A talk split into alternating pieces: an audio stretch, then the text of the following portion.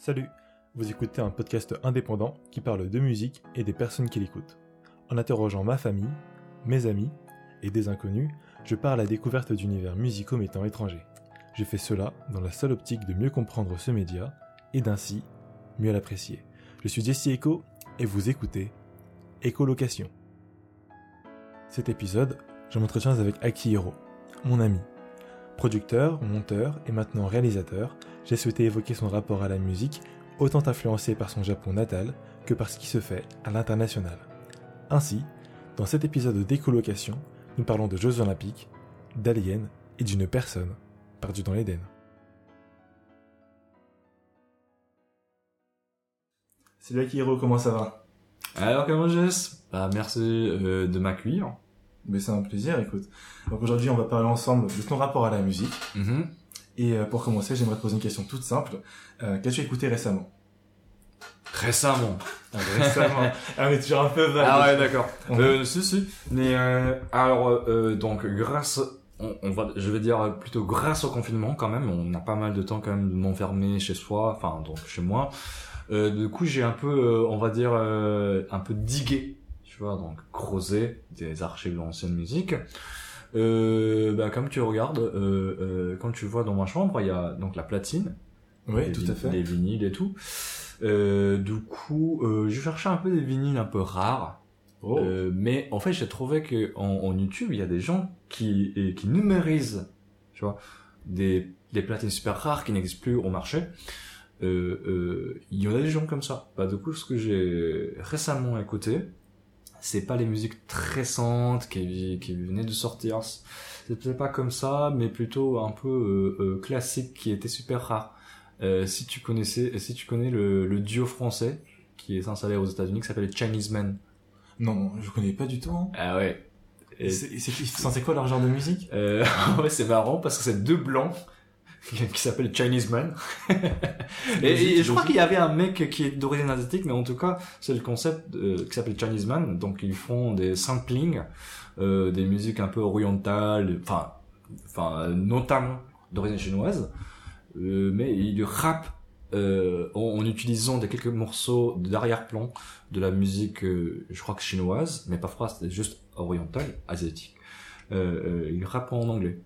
Oh, en anglais. Ouais, en anglais. Donc le groupe Chinese Men, c'est deux blancs français? Français, ouais, français. Euh, D'ailleurs, un peu, un peu, c'est pas parisien. hein. Pas parisien, Pas en plus. parisien, ouais. France un peu profonde, Ouais. je sais pas, campagne, Voilà. qui rappe en anglais ouais. sur des, des samples chinois Et ils sont installés aux États-Unis maintenant, je aux crois. États-Unis. Euh, D'ailleurs, c'est, ils sont, euh, ils sont entre, en- entre guillemets par rapport à la génération de, de rap, euh, ils sont plutôt vus.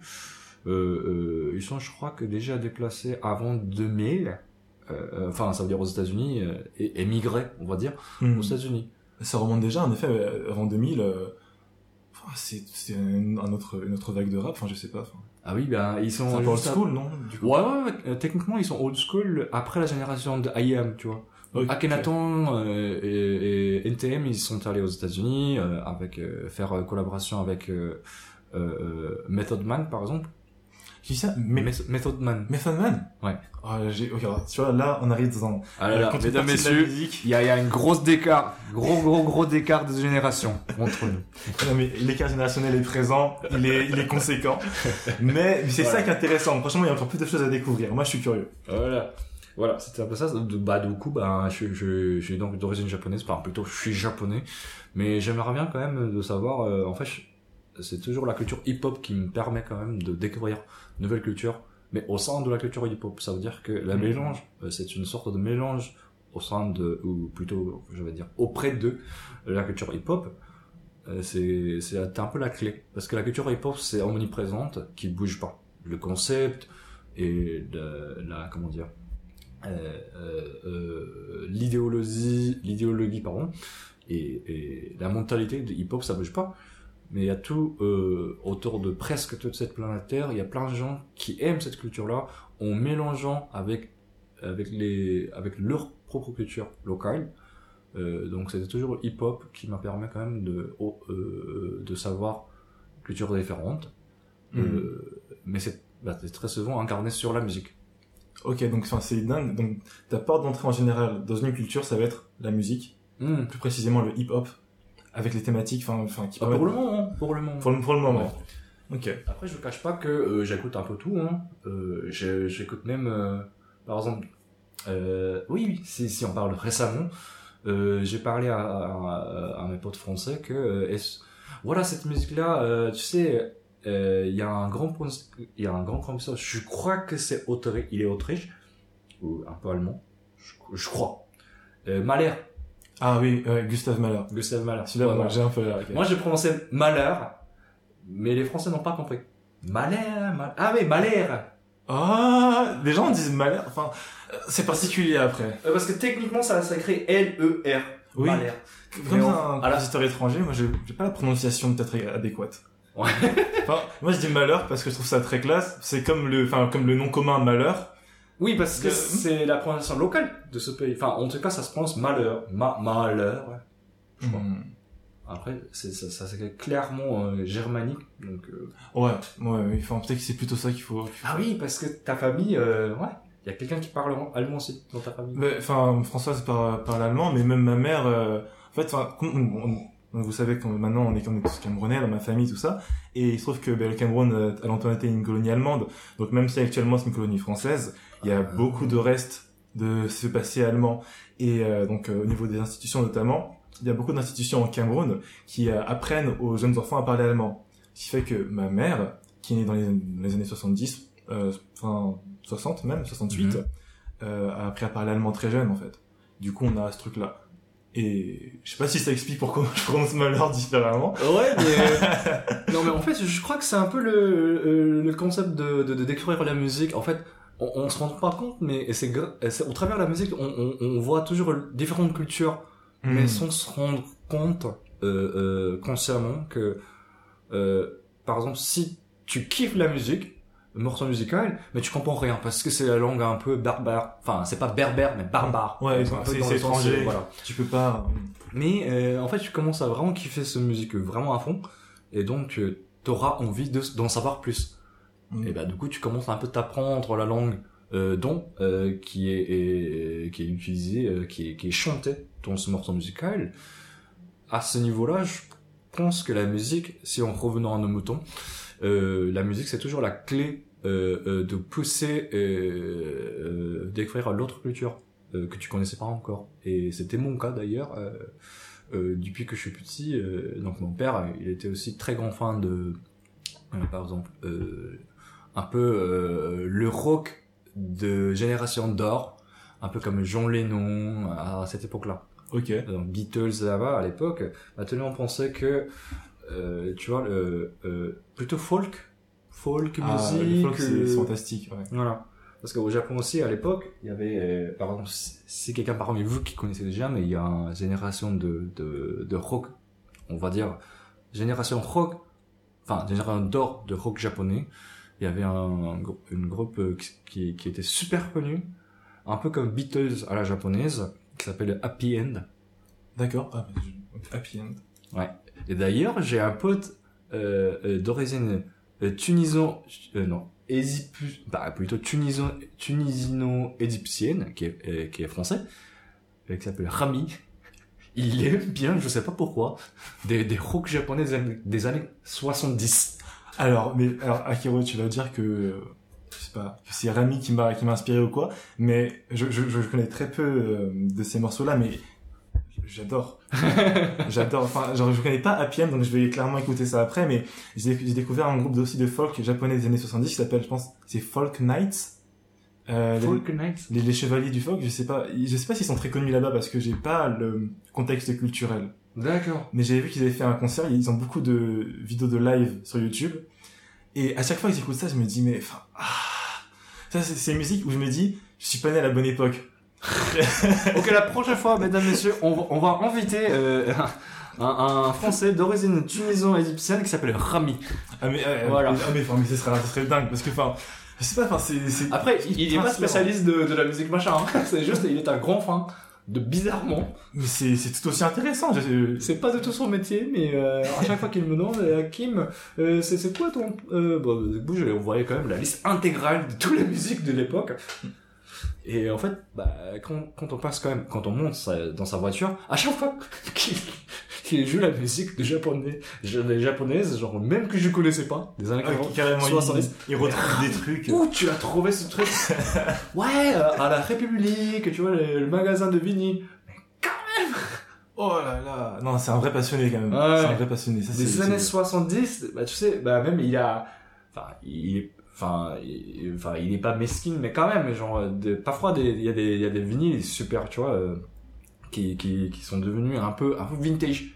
Hmm. Un, une seule vinyle, enfin un seul vinyle pardon, qui coûte genre 200 balles, 300 balles. Oh, Mais ce type-là, Rami, il achète direct. Sans me poser de questions. ce genre de personne, oh, c'est c'est un, c'est Si c'est un peu rare, pas, pas très trouvable en ligne, il achète direct. D'ailleurs, enfin, je me pose une question. T'as évoqué plutôt, enfin, ton tourne-disque, qui est donc très très beau, vous voyez pas, mais il est vraiment cool. Merci. T'as Une belle collection de vinyles. Mais est-ce que c'est, comment dire, la façon principale dont t'écoutes de la musique? C'est surtout Hmm. vinyle, bien tu vas aussi écouter, je sais pas, sur ton PC, ton téléphone, euh, D'accord. par CD même. Hum, En fait, c'est c'est toujours. Je crois qu'il y a parmi euh, parmi les gens qui préfèrent genre des des, des euh, euh, comment dire, les gens qui aiment toujours écouter la musique euh, entre guillemets numérique parce que techniquement parlant, euh, vinyle et plat donc vinyle et platine donc on- ce duo là. En fait, c'est une sorte de fréquence euh, euh, musicale non numérisée techniquement.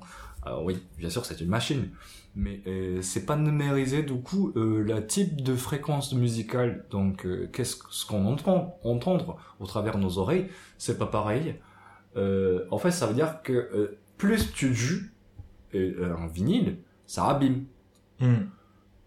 En fait ça veut dire il y a une sorte de beauté éphémère tu vois? Oh. Plus-. Plus on, on les écoute en fait ça change super super super euh, subtil hein.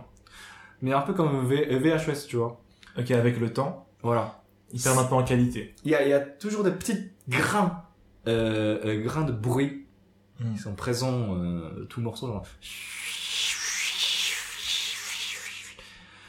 Parfois, genre au niveau de remixage, on ajoute euh, bénévolement pour les morceaux euh, que euh, pour que pour qu'il ait un peu de de, de, de l'air un peu on va dire vintage Juste Mais- ce côté un peu nostalgique. voilà. Mais c'est pas pareil. Parce que dès qu'on numérise quelque chose, euh, en fait, on- ce qu'on entend au travers euh, euh, euh, euh, sonorité, c'est que un, un peu, en fait, c'est trop pas fait. D'accord. Ouais. Alors que la beauté du vinyle, du coup, c'est un peu dans son imperfection. Voilà. Ouais, c'est, je, je ressens que j'ai vraiment vieilli là. c'est un peu comme quand j'étais petit, mon tonton disait, euh, ah ouais, ah, c'est pas bien, c'est pas bien de jouer au Game Boy. Euh, non, moi je jouais toujours dans le jardin, c'est pas bien. Mmh, De la musique numérique, euh, Oh non, c'est trop, c'est trop simple. euh, Voilà. Bah, en imaginant un jour, genre euh, un jour euh, notre génération, enfin, genre un peu geste ta génération, on va commencer à dire oh là là écoute vraie musique, tu dois écouter vraiment Justin Bieber et, et les Billy il faut vraiment écouter vraie musique quand même. Justin Bieber c'est vraie musique. Il y a des gens, c'est sûr, que- c'est sûr, en 2050, en 2060, il y aura des gens qui seront en mode, quoi, tu connais pas Baby de Justin Bieber? Ah! Ah C'était le bon vieux temps. Euh, Et là maintenant notre génération dit ah ouais quand même des, des années 80 c'était vraiment meilleur moment. Et dans trois dans 30 ans sûrement il y a quelqu'un qui dit euh, ah, tu connais jamais quand même BTS, Justin Bieber. C'était de vraies musiques. Ça, c'est inévitable. Je pense que, mais j'ai hâte, en vrai, je suis, j'ai hâte de voir comment on se comportera par rapport à ça. Non mais sûrement, sûrement. On, on garde ça ce, ce, enregistrement jusqu'à 2050. Parfait. Au revoir. Réécoutez à ce moment-là et dites-nous si on a tort, parce que je pense qu'il y a beaucoup de vérités qui sont dites. Voilà, on avait prévu. On avait prévu 2021. Attends, mais euh, j'aimerais rebondir sur autre chose. Donc, tu as parlé un peu avant de ton ami Araim, euh, qui écoute euh, du, du bon folk japonais des années 70. Euh, comment toi, Akiro, enfin, tu découvres de la musique en général? C'est par tes Mhm. amis, c'est en ligne quand tu recherches des vinyles de collection, par exemple? Comment tu Bah, ça se passe en général? Ok, euh, je vous cache pas que euh, euh, donc euh, vous général, euh, pas uniquement Jessie, mais euh, bon quand même, euh, on peut pas cacher qu'il y a maintenant il y a il y a, il y a quand même une plateforme gigantesque, on va dire globale, YouTube, mais euh, qui permet euh, qui qui permet aussi de de, de, de chercher les musiques un peu euh, par leur su- suggestion. Tu sais, euh, il y a des il y a des il y a une sorte de cadre à côté, tu vois, Ouais, ouais. de de de de la de la vidéo t'es en train de regarder, que ça veut dire que probablement des vidéos concernées au sujet euh, dont tu dont t'es en train de regarder la vidéo. Euh, donc euh, euh, c'est vrai que je cache pas que je regarde très souvent YouTube pour savoir par exemple un nouveau trailer de film, euh, mais euh, machin machin. Donc ça c'est une manière. Mais et, euh, récemment je suis un peu isolé de ce domaine-là, mais euh, comme je faisais tout le temps breakdance, Hmm. en fait il y a toujours des gars qui ont découvert la musique qui tue, une sorte de tuerie, mais personne connaissait. Et donc, lors de, par exemple, battle, tu vois, une sorte de compétition de danse, donc il y a des DJ professionnels Hmm. qui doivent faire monter l'ambiance, donc c'est un peu leur métier de trouver une musique de tuerie, des musiques de tuerie. Oh, Donc oui. ça, ça va, mais euh, même au, au training, tu vois, euh, Ouais. par exemple, si vous connaissez l'endroit qui s'appelle 104, qui vient de se rouvrir, je crois, Ok. euh, parce que c'était tous les endroits culturels euh, étaient fermés. Avec le Covid. euh, Ouais. hmm. Donc c'est un, un studio de, de danse Euh, non, en fait, ah oui, euh, attends, ouais, parce que t'habites pas dans Paris. Mhm. Alors, 104, c'est un endroit de, euh, euh, je crois que c'est semi-public, donc organisé par l'État aussi, une sorte d'endroit, euh, c'est une sorte d'endroit euh, d'expo artistique, D'accord. mais énorme. Genre, je crois que euh, au niveau de ce sol carré, c'est plus de 200-300 mètres carrés, quoi. Ah ouais, c'est vraiment un grand espace. conséquent. Ouais. Et il y a euh, donc il y a une sorte de hall intérieur et euh, il y a un autre hall d'ailleurs qui est lié au. Bah, en fait, c'est une sorte de euh, euh, comment dire il y a trois halls grands, trois grandes halls euh, sans cesse, mais il y a partie avec euh, cover donc ce euh, ce, euh, ce toit et l'extérieur machin machin. Il y a aussi des petits magasins euh, culturels à côté, donc il y a boutique, il y a, euh, il y a une librairie, bibliothèque, il y a même des restos qui s'appellent le Café Caché, je crois. Café caché. En plus, il est vraiment caché. Bah, du coup, dès que t'arrives, en fait, il y a quelque chose à manger ici ou on sait pas. C'est caché. Ah oui, c'est caché. Là, pour le coup, mais c'est vraiment une, une adresse précieuse là, que tu nous donnes. Oui, oui. Oh, oh, oh, les gens vont devenir fous, je pense. Et un café qui n'est pas caché. Mais, euh, par exemple, on fait euh, l'expo de euh, Kiss Feeling. Tu vois, le Kiss Feeling, c'est l'artiste de, tu vois, le art moderne. Oui, oui. Un peu même génération que euh, Andy Warhol. Ouais, mais j'achète un de ces t-shirts, euh, Thomas. Voilà. C'est super cool. Et il y a aussi, euh, il y avait aussi l'expo de, euh, comment ça s'appelle, l'artiste féministe qui a fait des sta- statues un peu, des, des, des statues féminines un peu grosses par exprès. Ah, j'ai pas envie de dire une bêtise. Je, je Ouais. sais pas du tout. Euh, les gars, euh, probablement Jess va quand même enchaîner un peu sur en ligne après, euh, qu'on va trouver. Euh, Ouais, de quel artiste on va parler. Et, en tout cas, c'est une artiste, je crois. Je crois qu'il y a un 2, Mhm. comme Marquis de Sade, mais c'est pas lui. je pense pas. Ça, ça serait incroyable. Pas du tout. Mais en tout cas, il y a, il y a tas d'expos vraiment tous les jours. Mhm. Et il y a aussi des, des séances de danse. Ça veut dire qu'il y a des cours.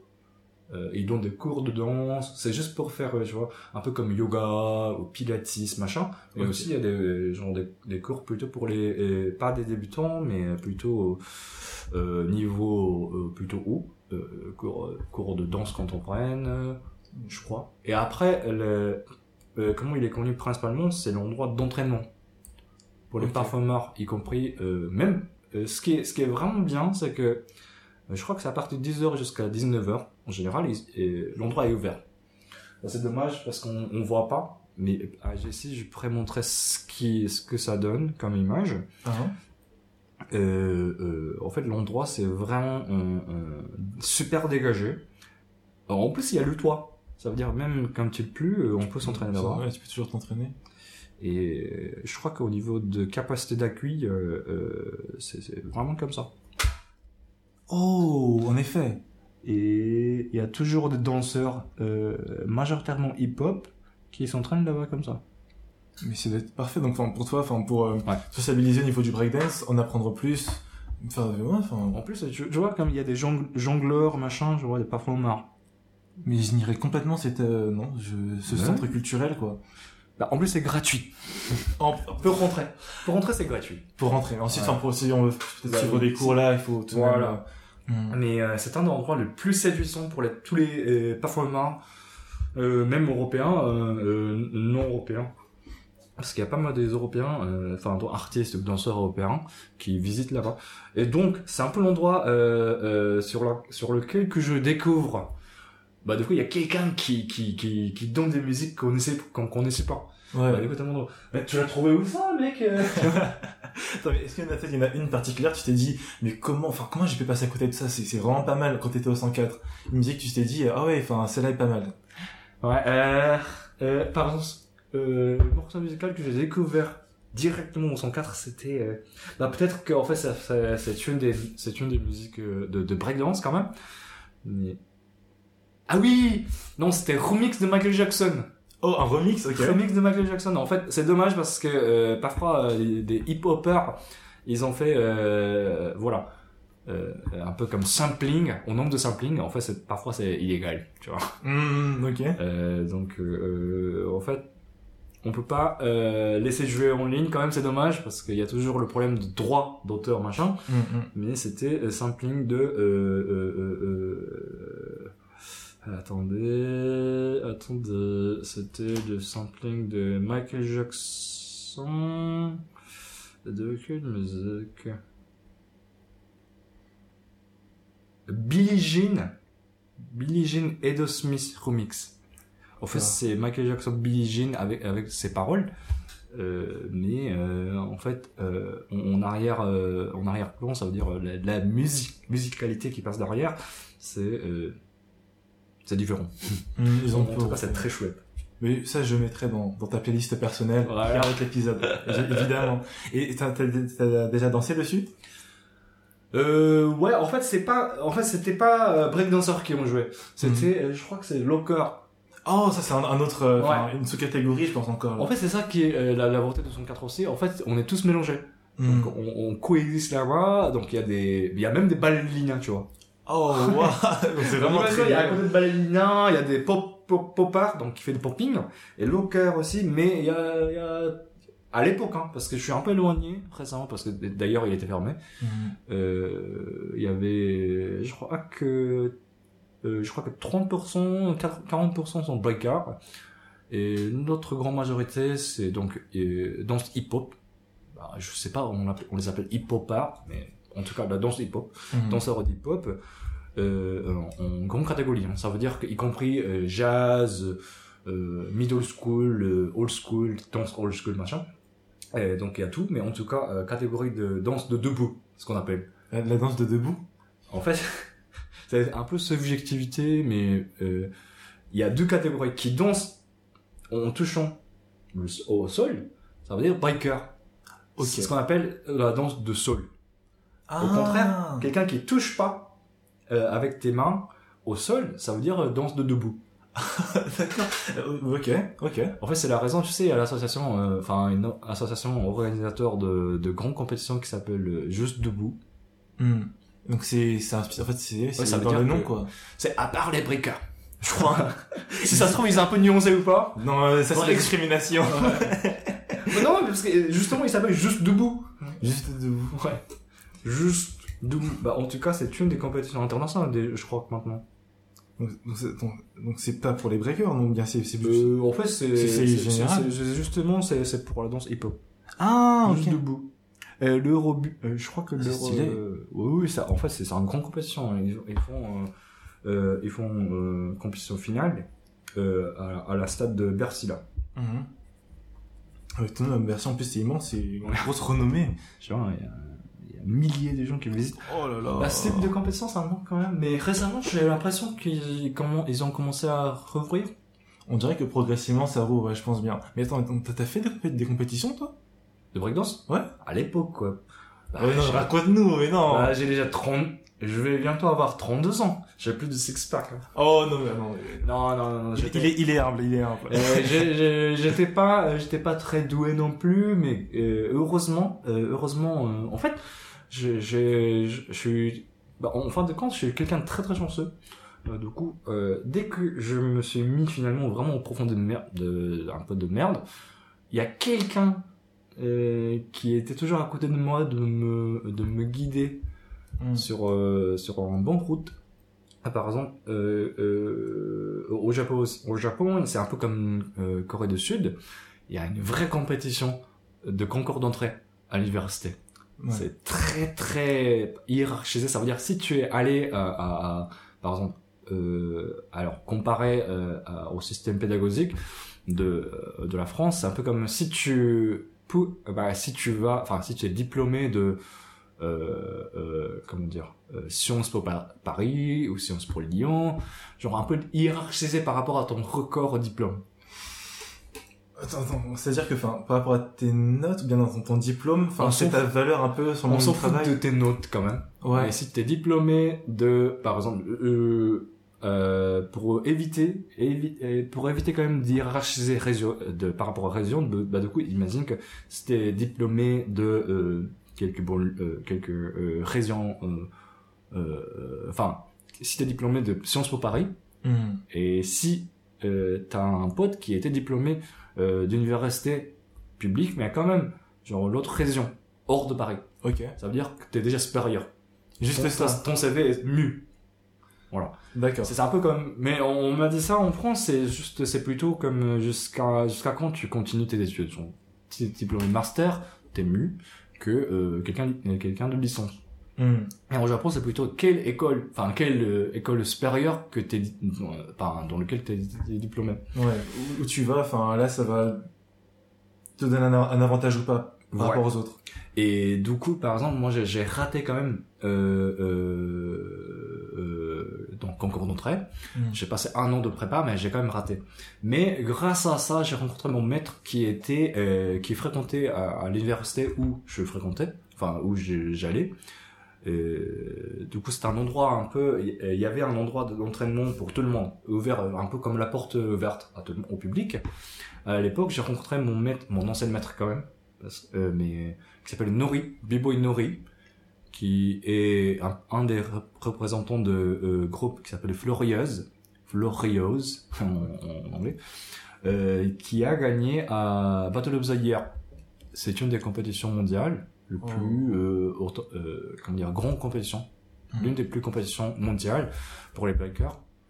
Wow. Donc à l'époque, il était déjà très fort en tant que japonais, mais et en tout cas, il est devenu au moins champion du monde en groupe.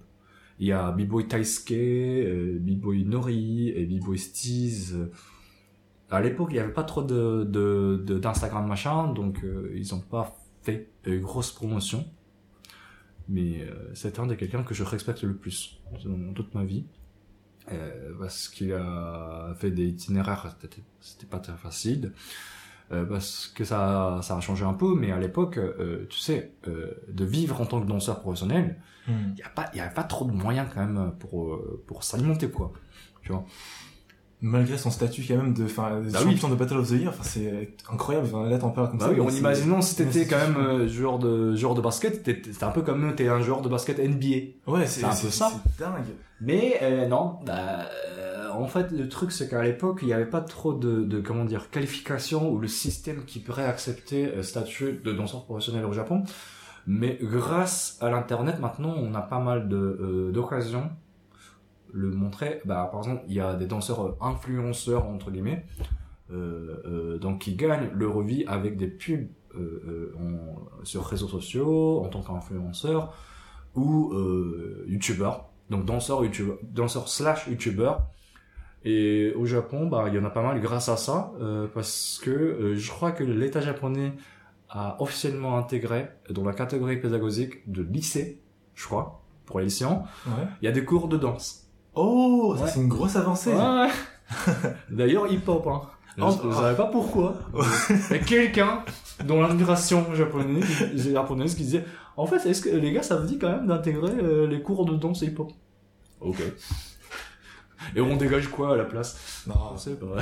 mais c'est- c'était nécessaire. Voilà. nécessaire. Et non, c'est bien. c'est Et vous savez quoi euh, Bah du coup, maintenant, il y a une catégorie des Jeux Olympiques, breakdance. Mais c'est vrai que ça, j'avais vu Il y l'information avait, passer. il y avait grosse dé- il y avait gros débat. Ouais, à ce moment-là.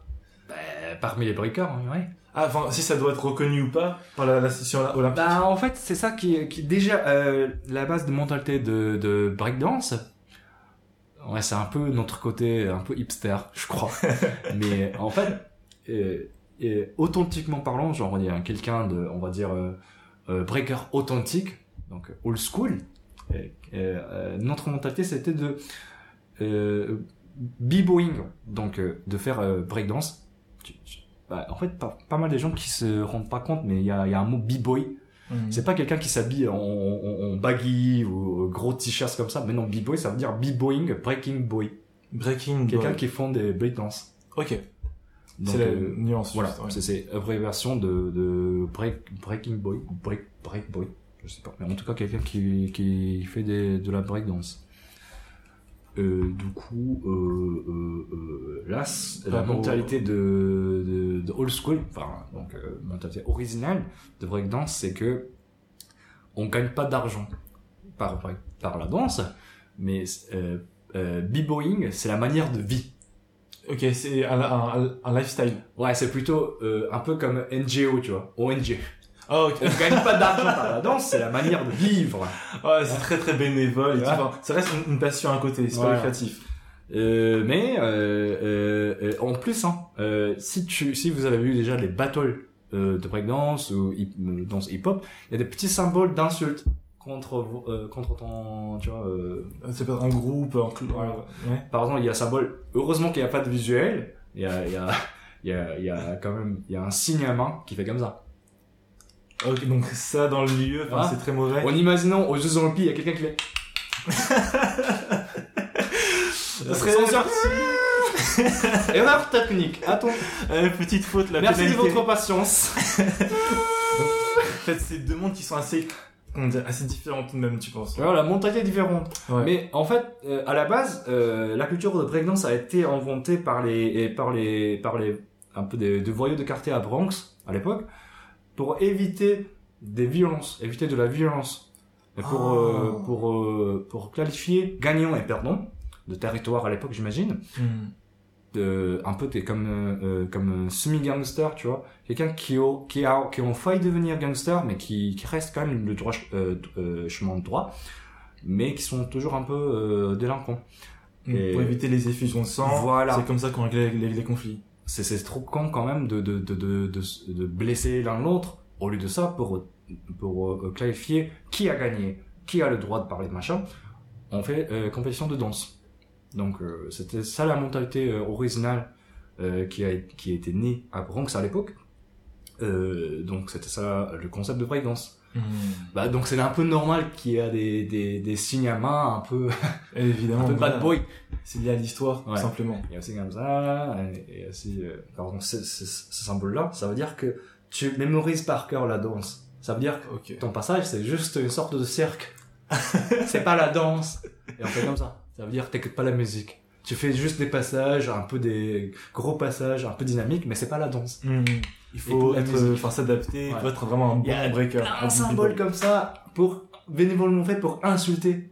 Ok. Ah, c'est ultra intéressant. Franchement, la culture du break, c'est assez riche. Du coup, si euh, donc jour national euh, de breakdance qui font ça à- au public, ça provoque la problème. Ça, ça pourrait, ça pourrait. Mais enfin, comment dire, je sais pas si du coup la première, euh, il y a déjà eu un premier test avec de, des JO avec le breakdance. Oui, c'est d'ailleurs à partir des, des Jeux Olympiques euh, euh, prochains. Hein. Ah, En France. ça va, ça va arriver. 24, donc, euh, 24. Ah bon, ouais. en tu vois, 2024. j'étais pas très intéressé par cet événement. Bon, c'est quand même ça allé au Japon, donc c'est assez, assez, assez iconique. Tout de même, j'ai vu qu'il y avait beaucoup de communication. Mais Ouais. Cette fois-ci au Japon, on n'a pas encore l'intégré comme catégorie, mais à Ouais. partir de euh, des Jeux Olympiques prochains, donc à Paris, qui aura lieu à Paris. ah, ceux qui seront à Paris. Bon, mais alors tu vois, ouais, je suis pas On très sport, voir, mais là, hein. je serais vraiment euh, attentif. Ouais. Ok. Ah, c'est intéressant. Ouais, euh, bah, parce que les gens, euh, euh, enfin donc le public euh, majoritaire qui regarde les Jeux Olympiques, c'est que c'est ceux qui attendent sportivité, sportsmanship. Mhm. Ils veulent voir les gens se dépasser dans leur Voilà. euh, profession. Bah du coup, c'est c'est pas le même public en fait qui regarde le, le- la breakdance et euh, bah, des Jeux, les Jeux Olympiques. Bah du coup, bah c'est la raison du coup, euh, il y a des, y a même parmi les breakers qui pensaient que non vaut mieux de ne pas publier au public, bah car on sait bien que ça provoquerait des problèmes. Parce que la, tu vois, l'idée originale du breakdance, c'est pas pareil. C'est pas Ouais. pour montrer au public. Mais l'autre côté, ça serait très bonne occasion de montrer notre culture. pour aussi la populariser. Voilà. Bah, comme ça, on pourrait gagner plus de manières de vie. On dit pas qu'on gagne d'argent plus que ça, Hmm. mais indirectement, on peut dire que, euh, on va dire que oui, comme ça, on aurait plus d'occasions de euh, qui nous permet de vivre en tant que breaker professionnel. Oh, ben, c'est vrai, c'est vrai. Au-delà d'être youtubeur, d'être euh, influenceur, Voilà. enfin, sportivement, enfin, vous êtes, vous êtes euh, du coup des athlètes. Exactement. Parce que ça demande aussi, beaucoup de, de rigueur et de travail. Ce... Donc ça, c'est le bon côté aussi, tu vois. Ouais, complètement. Mais il y a toujours le dilemme. Mais c'est un peu pareil quand même tous les domaines, j'imagine, parce que même, par exemple, si on on parle toujours de la musique, Hein en tant que compositeur, tu vas vivre euh, en, en composant quand même la musique que tu kiffes tout le temps. c'est très très difficile. Il faut que tu fasses genre jingle, jingle de pub. Hmm. Pas très artistiquement intéressant, mais quand même Ok. pour euh, pour t'alimenter, pour s'alimenter. Bah donc euh, ouais, Euh, c'est toujours conf- conflit entre art, euh, entre créatif et artistique. Et, Et, voilà. enfin, le créatif euh, pour Ouais, se plutôt commercial. commercial, Commercial, Mm, ouais. pour se nourrir. Euh, C'est une dichotomie très très intéressante. Mm. Si, enfin, comme là on revient un peu sur la musique, j'aimerais aussi euh, évoquer un- une chose que t'as, dont tu as parlé un peu plus tôt. Mhm. Euh, c'est ton enfance, avec ton père qui écoutait des morceaux de rock, l'âge d'or et tout. Ouais. Euh, Enfin, si tu pouvais, pas, comment dire, s'il y avait une musique qui représentait ton enfance, ça- laquelle ce serait Une seule. Tu peux en choisir plusieurs. C'est Ah, c'est glissé de ma part. Plusieurs. Ça, c'est, ça, euh, c'est la question qui, qui, qui se perturbe hein, quand même. C'est, un peu, un peu pareil que, c'est, quoi ton film préféré? Bien sûr que c'est une très bonne Et est-ce question. que c'est jusqu'à, jusqu'à, jusqu'à combien au niveau de rang ou pas? Mais bon, euh, je sais, je sais. Euh, une musique représentant, euh, représentative de, de mon enfance. Alors. Hmm, alors j'attendais pas ça quand même, cette question. Euh, je vais dire euh, euh, euh, euh, euh, ce que mon, mon père nous a fait écouter tout le temps. Ouais, c'est quand même un peu standard, mais Beatles. De, de Beatles, de... Qu'on écoutait tout le temps. Euh, je crois même plus quand même le titre, mais Hello, hello, I don't know why you say goodbye, I say hello. Oh, You say yes, ta, ta, ta, I say no. Ouais. Bah après, il y a plein de musiques euh, japonaises, hein, parce que mon père, en fait, c'est un peu le règle, euh, règle numéro un de chez Ayashi, donc chez moi. Euh, en fait, à chaque fois, quelqu'un, enfin, on décide quand même le droit de choisir la musique dans la voiture. ah de la voiture. Et enfin, ça tournait, bien c'était toujours. Ah ouais, ça, ça, ça tourne, ça tourne toujours. Ok. Où on, on, se, on, se- on, on, fait le débat. Alors aujourd'hui, qui va décider d'abord? Mais c'est bien, c'est très, c'est très démocratique. Voilà. très, on était très très démocratisé euh, dans la voiture. Ah oui, parce que euh, euh, c'est très important quand même de, de garder l'ambiance dans la voiture. C'est important, bah, c'est un bon moment. oui.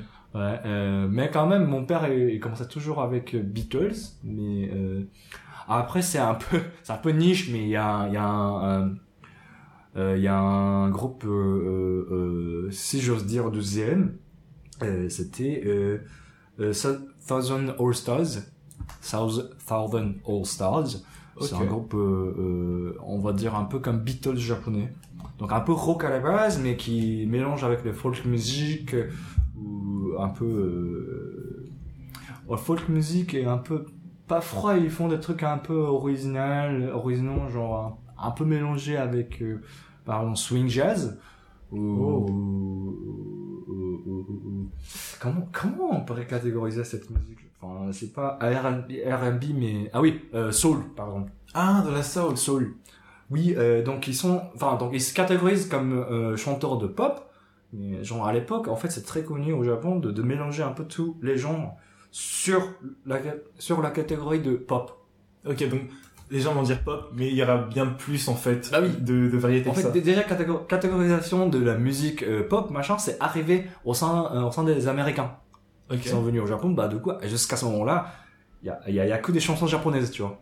Parce que c'est vrai, enfin, là t'évoquais, enfin, du coup, enfin, toutes ces influences là musicales, enfin, tu disais, enfin, la soul, le euh, free jazz, euh, non, euh, swing jazz, Swing jazz, ouais. swing jazz, et je me suis dit, mais attends, mais quand même, enfin, c'est incroyable qu'au Japon il y ait une telle, enfin, autant d'influence en fait musicale. Donc tu penses que c'est peut-être lié aux Américains, c'est ça? Ouais, c'était, euh, vous savez quoi, genre après, enfin donc le Japon, on a perdu la deuxième guerre mondiale. En fait, euh, après ça, euh, genre la mentalité japonaise, euh, qu'on croyait un peu aveu- aveuglément que le Japon c'est un pays euh, de divinité, tu vois. Donc euh, c'est le top pays, euh, un peu comme Top Chef, mais on a perdu. Ça veut dire que ce qu'on a croyé c'était pas vérité. Et les ricains, on, on- ils, enfin, excuse-moi, les Américains. Oh. les Américains, on va découper ça après. Euh, euh, les Américains ont, ont- ont bien utilisé, un peu abusé ce côté-là de, de Mm. croyances na, euh, euh, natives de, des Japonais. Donc ils ont dit, en fait, euh, euh, ce que vous croyez c'était de la merde. Oh, wow. Donc, Donc, non ma- seulement ils ont Voilà. brisé votre réalité. Re- Regardez, vous avez perdu la guerre, vous êtes très pauvre, vous êtes, vous avez été bombardé entre guillemets par nous, euh, vous avez rien. Mais si vous croyez la manière de vivre à l'américaine, vous, vous auriez être heureux, très riche. D'accord. Regardez-nous à la vie, euh, la vie à l'américaine. On a des bons bagnoles, on a des grandes maisons. Comme ça, vous pouvez être comme des Américains. Vous pouvez ga- euh, être gagnant de vie. Et Mm. beaucoup les Japonais disent. Euh, bah, en plus, les Américains nous ont interdit, par exemple, de s'habiller à la japonaise. Tu vois, la, la manière de samouraï et de donc possession de sabre, sabre, sable. Voilà, en tout cas, de, katana, quoi. katana, ouais. C'était interdit par la loi, euh, enforcé par les Américains. D'accord, c'est vraiment, c'est une, une vraie rupture Ouais. culturelle. Euh, du coup, on a croyé tout ce qu'on a, euh, tout ce qu'on a cru euh, jusqu'à ce moment-là, et tout démoli. Ah, c'était pas la vérité en fait. C'est un remodèlement complet en fait de la société Complet. japonaise. Et d'ailleurs, on est obligé de suivre tout ça, la manière de vivre, euh, pas, je dis pas occidentale, mais c'est plutôt américaine. Ouais, vraiment pour le coup. américain. Il n'y a pas eu de choix. Il y a, enfin, peut-être il y a eu des rébellions, je sais pas, des résistances à ce moment-là. Euh, si si, bah, tout ce- bah en fait c'est une fiction, mais par exemple ce qu'on voit euh, au travers le, le film, dans le film Last Samurai avec Tom Cruise, c'était Hmm. un peu la vérité. Enfin, ça reste une fiction quand même. Ouais. Mais euh, en fait, du coup, il y a des résistances de samouraïs. Donc, euh, donc quelqu'un qui était un peu comme résistance tradition traditionnelle, on va dire, qui était donc un peu conservatoire dans un sens. Ouais, Euh, les Japonais, il faut quand même, euh, euh, nous, il faut, il nous faut quand même garder notre traditionnel, mais dans un sens un peu têtu, tu vois. Hmm, tout de même. Voilà. Mais c'est bon, c'est un registre différent parce que là c'est quand même enfin plus grave comme thème, mais ça me rappelle un peu l'histoire de, de Gintama. Ah oui, oui, oui. Voilà, c'est un peu ça. L'histoire de, de donc manga Gintama qui a été publié au sein de Shogakukan. Ici, je crois que c'est édition Kana. Je pense bien. Ouais. Ouais. Euh, c'était en fait une sorte de oui donc euh, l'envahissement des Aéliens c'était un peu comme euh, hommage des occidentaux en fait. Ouah, mais maintenant j'ai j'ai une vision complètement différente. Enfin j'apprécie En beaucoup. fait ce pour les. Japonais à l'époque c'était vraiment autant d'impact. Ouais. La culture occ- occidentale ça n'a ils connaissaient rien. Rien du tout. Ouais. Parce que ouais c'est ça les Gintama c'est comme si c'est vraiment enfin donc des aliens qui envahissent un peu le comme, la- Japon ouais, un peu comme l'arrivée des Aéliens en fait pour les Japonais. Oh, mais enfin, finalement, c'est, c'est la même chose, parce que, enfin, c'est une culture, enfin, le Japon était refermé un peu, enfin, complètement sur soi. Ouais. Et donc, cette ouverture au monde, c'est, c'est euh, une ouverture au monde inconnu. Un peu. C'est exactement ça. Bah après il y a des commerçants qui qui étaient quand même euh, quand même euh, permis quand même de faire voyagement un peu Ouais. partout et il y a des expatriés aussi. Mais euh, c'était les gens très très limités, très sélectionnés. euh, Il y avait- vraiment une petite partie d'élite qui était censée euh, partir du Japon. Et euh, bah, je comprends, c'était un peu la, la force de, de la montagne japonaise aussi. Mais merci, Portugais et les Américains qui, qui faisaient toujours une négociation. Parce que moi personnellement, bah, je suis quelqu'un de très curieux quand même de savoir ce que euh, la culture et, et des pays, des paysages, machin, que je connaissais pas. Ouais. Moi, j'ai toujours très chaud de, de savoir euh, ce que je, à ce que j'avais pas encore vu. Mais bon, ça dépend. Mais en tout cas, c'était dans un bon sens. Grâce à ça, euh, le Japon, on, on a, on a, on a réussi quand même de garder quelques traditionnels jusqu'à nos jours-là. Euh, donc c'est, vrai, hein. mais euh, je sais pas si c'était bon choix ou pas, en fin de compte. Je, je, j'aurais pas du tout la réponse, mais c'est, intéressant, en tout cas, d'en, d'en Ouais. parler. Mais on peut dire que, tout de même, ça nous a permis d'avoir aujourd'hui, une musique japonaise très riche, avec les influences qu'on connaît, dont tu parlais juste avant, avec euh, ce que proposait, donc c'est euh, Thousand All Stars. Euh, oui, euh, euh, euh, thousand, c'est un peu comme milliers. Ok, ah, thousand, euh, all stars. All Stars. Or, sta- euh, en japonais, on prononce tout simplement thousand. Thousand. Thousand. All stars. En anglais, c'est thousand. Donc c'est mille. Ouais. Non, on est bon. Ok. Mais Thousand all stars. du coup, enfin, pour continuer sur euh, ton ta découverte de la musique qu'on a fait l'enfance, Mhm. à, l'adolescence, est-ce que tu écoutais toujours les mêmes musiques?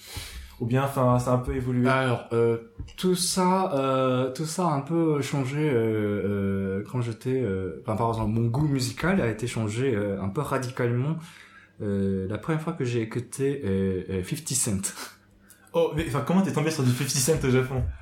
Euh, vous savez, en fait, c'est un peu universel, je crois, tous les pays, mais en fait, il y a un moment, euh, il y a une- euh, je crois qu'il y a au moins une période pour tout le monde euh, qu'on se tombe un peu euh, euh, euh, euh, euh, euh, goût euh, contre-pouvoir. Ok. Il y, a, il y a- extrêmement, il y a deux groupes, je crois. Tu deviens un peu gothique ou tu deviens très hip-hop. C'est peut-être bien les deux catégories. Dans ouais. votre classe, il y a au moins, tu vois, surtout au collège, il y a deux gars, il y a deux types de gars qui se tombent. Au bout d'un moment, un jour, ils commencent à s'habiller super gothique, Mm, mm. genre Et- percé un peu partout, en, en mettant quand même en cuir et tout. Et il y a deux côtés, il y a l'autre côté qui, le gars qui tombe vraiment super hip-hop. Il commence à parler, eh ouais, je frère, ça va ou quoi Mais Jean-Pierre, tu parlais tout le temps. Ah. Bonjour monsieur, comment ça va Mais tout d'un coup, tu commences à, eh ouais, frère. Il a une révélation. Voilà. tout ça, je crois que c'est pourquoi, je sais pas pourquoi, mais ça arrive très souvent, genre deuxième année de collège, tu vois. Ok. Vers 13 ans, c'est- 4, 14 ans. Hmm, c'est peut-être de début d'indépendance. Ouais, voilà. C'est un peu la naissance de son ego. Ouais, d'être- d'être adulte, quoi. De, de, de fantasmer un peu la vie d'adulte, un peu délinquant. Ouais, euh, bah, voilà. coup, c'est ça, c'est un peu fait du fantasme. du coup, je ne savais plus du tout, mais comment je l'ai découvert euh, 50 Cent et Eminem en même temps? Eminem. Eminem aussi. Ouais, du coup, euh, et, euh, oui, euh, donc c'était même période quand même que euh, euh, euh, 50 Cent, il a sorti l'album de Candy Shop, et Eminem, il a sorti Cat and Call, ou avant Cat and Call. En tout cas, il y avait, oui, l'album qui a, qui avait 8 Mile dedans. 8 Mile. Ah, ok. Ouais, et, et d'où Et après, oui, donc en fait, c'était la période un peu comme euh, popularisation de, de, de hip-hop, la culture hip-hop en même temps. Un peu globalement, je crois. Bah, en, en- en tout cas, le, bon, au Japon. Euh, avant, c'était un peu underground, mais c'est devenu un peu popularisé, on va dire. Et aussi, euh, parce qu'il y avait euh, aussi l'arrivée de euh, euh, Black Eyed Peas. Oh, aussi, c'est, ça a bien marché au Japon, Black Eyed Peas. Ah oui, ça, ça, ça marchait carrément. hein. Carrément. Euh, ouais. Parce que Black, Black Eyed Peas, il reste quand même un groupe hip-hop, mais un peu, un peu pop, tu vois. Ah, ils, ils sont vraiment, comment dire, entre les, entre les deux, entre les deux genres. Ouais. Donc ils étaient un peu comme pont de deux cultures un peu popularisées, ou qui restent un peu underground. Euh, donc euh, en fait ça tombait juste euh, en pile moment. Black Eyed Peas, Eminem euh, et 50 Cent, c'était la porte pour moi, les portes pour moi de de- d'en savoir, d'en- de découvrir la culture hip-hop. Et voilà, jusqu'à ce moment-là, euh, euh, j'écoutais plutôt folk, euh, jazz, soul, comme je vous ai dit tout à l'heure. Hmm. Mais euh, j'ai commencé à m'approcher à la culture hip-hop. Tranquillement, avec, euh, du coup, la popularisation de, de ces artistes-là. Ouais, un peu. Il y en a certains qui disent que c'était vulgarisation. C'est sub- Ouais. c'est subjectif ça. C'est très, c'est, que les adultes qui disent ça. Ah. Mais Non, mais t'inquiète, comme on s'est dit tout à l'heure, dans 30 ans, on va dire, oh là là, euh, vraiment authenticité de musique de Billy Elliot, euh, euh, Justin Bieber, il s'est passé où quand même? Selena Gomez, Selena. Gomez. C'était de la vraie musique authentique. Mais les valeurs se perdent, quoi. Franchement, c'est possible. Sais sûr. Même, même euh, la musique française, genre, NTL, il est passé où c'était de vrais hip-hop. Mais il y, a- il y a tellement de personnes comme ça. de- de- non, mais maintenant, ça a changé. C'est plus pareil. Enfin, euh, de Tout la est bouillie pour- auditive. Tout est popularisé, il y a que des, des- c'est que de la liste des mots.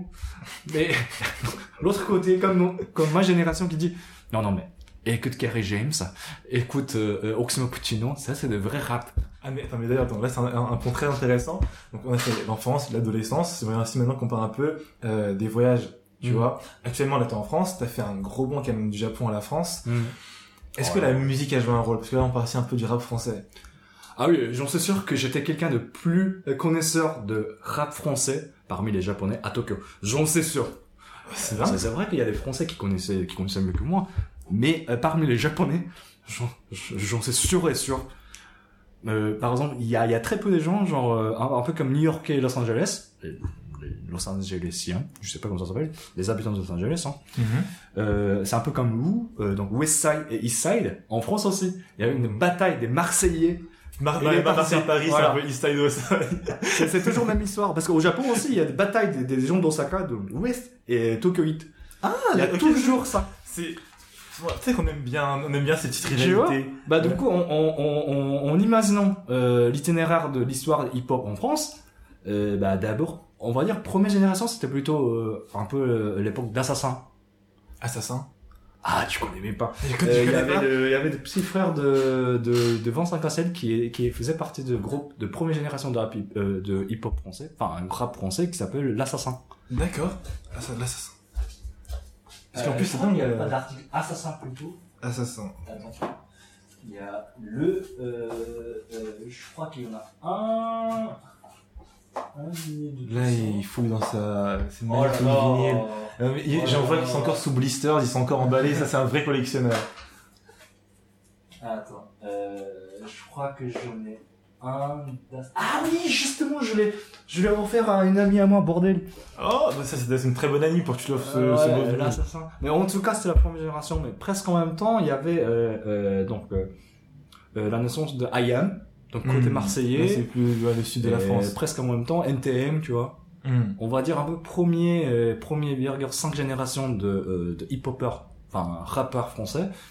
Après, euh, euh, Funky Family, euh, côté marseillais, DJ Abdel, tu vois. Hmm. DJ Abdel, et puis euh, un, un petit peu après, mais, Alliance Éthique, pardon. Alliance éthique? Alliance. Et bah, en même temps, il y a Science Pack Group, par exemple. Science Pack Group Attends. J'essaie de. Mesdames, messieurs, c'est un japonais qui, qui apprend quand même, qui enseigne l'histoire de, de rap français à un français. Quand là, je suis à l'école. Vous voyez pas, je, je gratte depuis tout à l'heure. Enfin, ils disent pas de nom, mais ah, je- bah, avant, t'es pas allé à l'école de hip-hop. non, mais après, bah, euh, on, peut- on peut- si on parle vraiment tous les détails de bah, toutes les révolutions de hip-hop française, ça prend une semaine. Donc c'est pas possible. On super raccourci. Bah, du coup, euh, grosso modo, en fait, ils, ils faisaient une sorte de bataille entre les Marseillais, enfin, côté sud et côté nord, donc parisien. Ok. Euh, majoritairement, il y a aussi il y a des, il y a des d'autres régions qui sont intervenues machin. Mais euh, grosso modo, quelqu'un qui était juste en genre, c'était toujours NTM et, et, et IAM qui ont changé vraiment, euh, euh, qui ont changé vraiment l'histoire de, de hip-hop français parce qu'ils ont collaboré avec des Américains et ailleurs. Hmm, il y avait une vraie renommée. du. Voilà.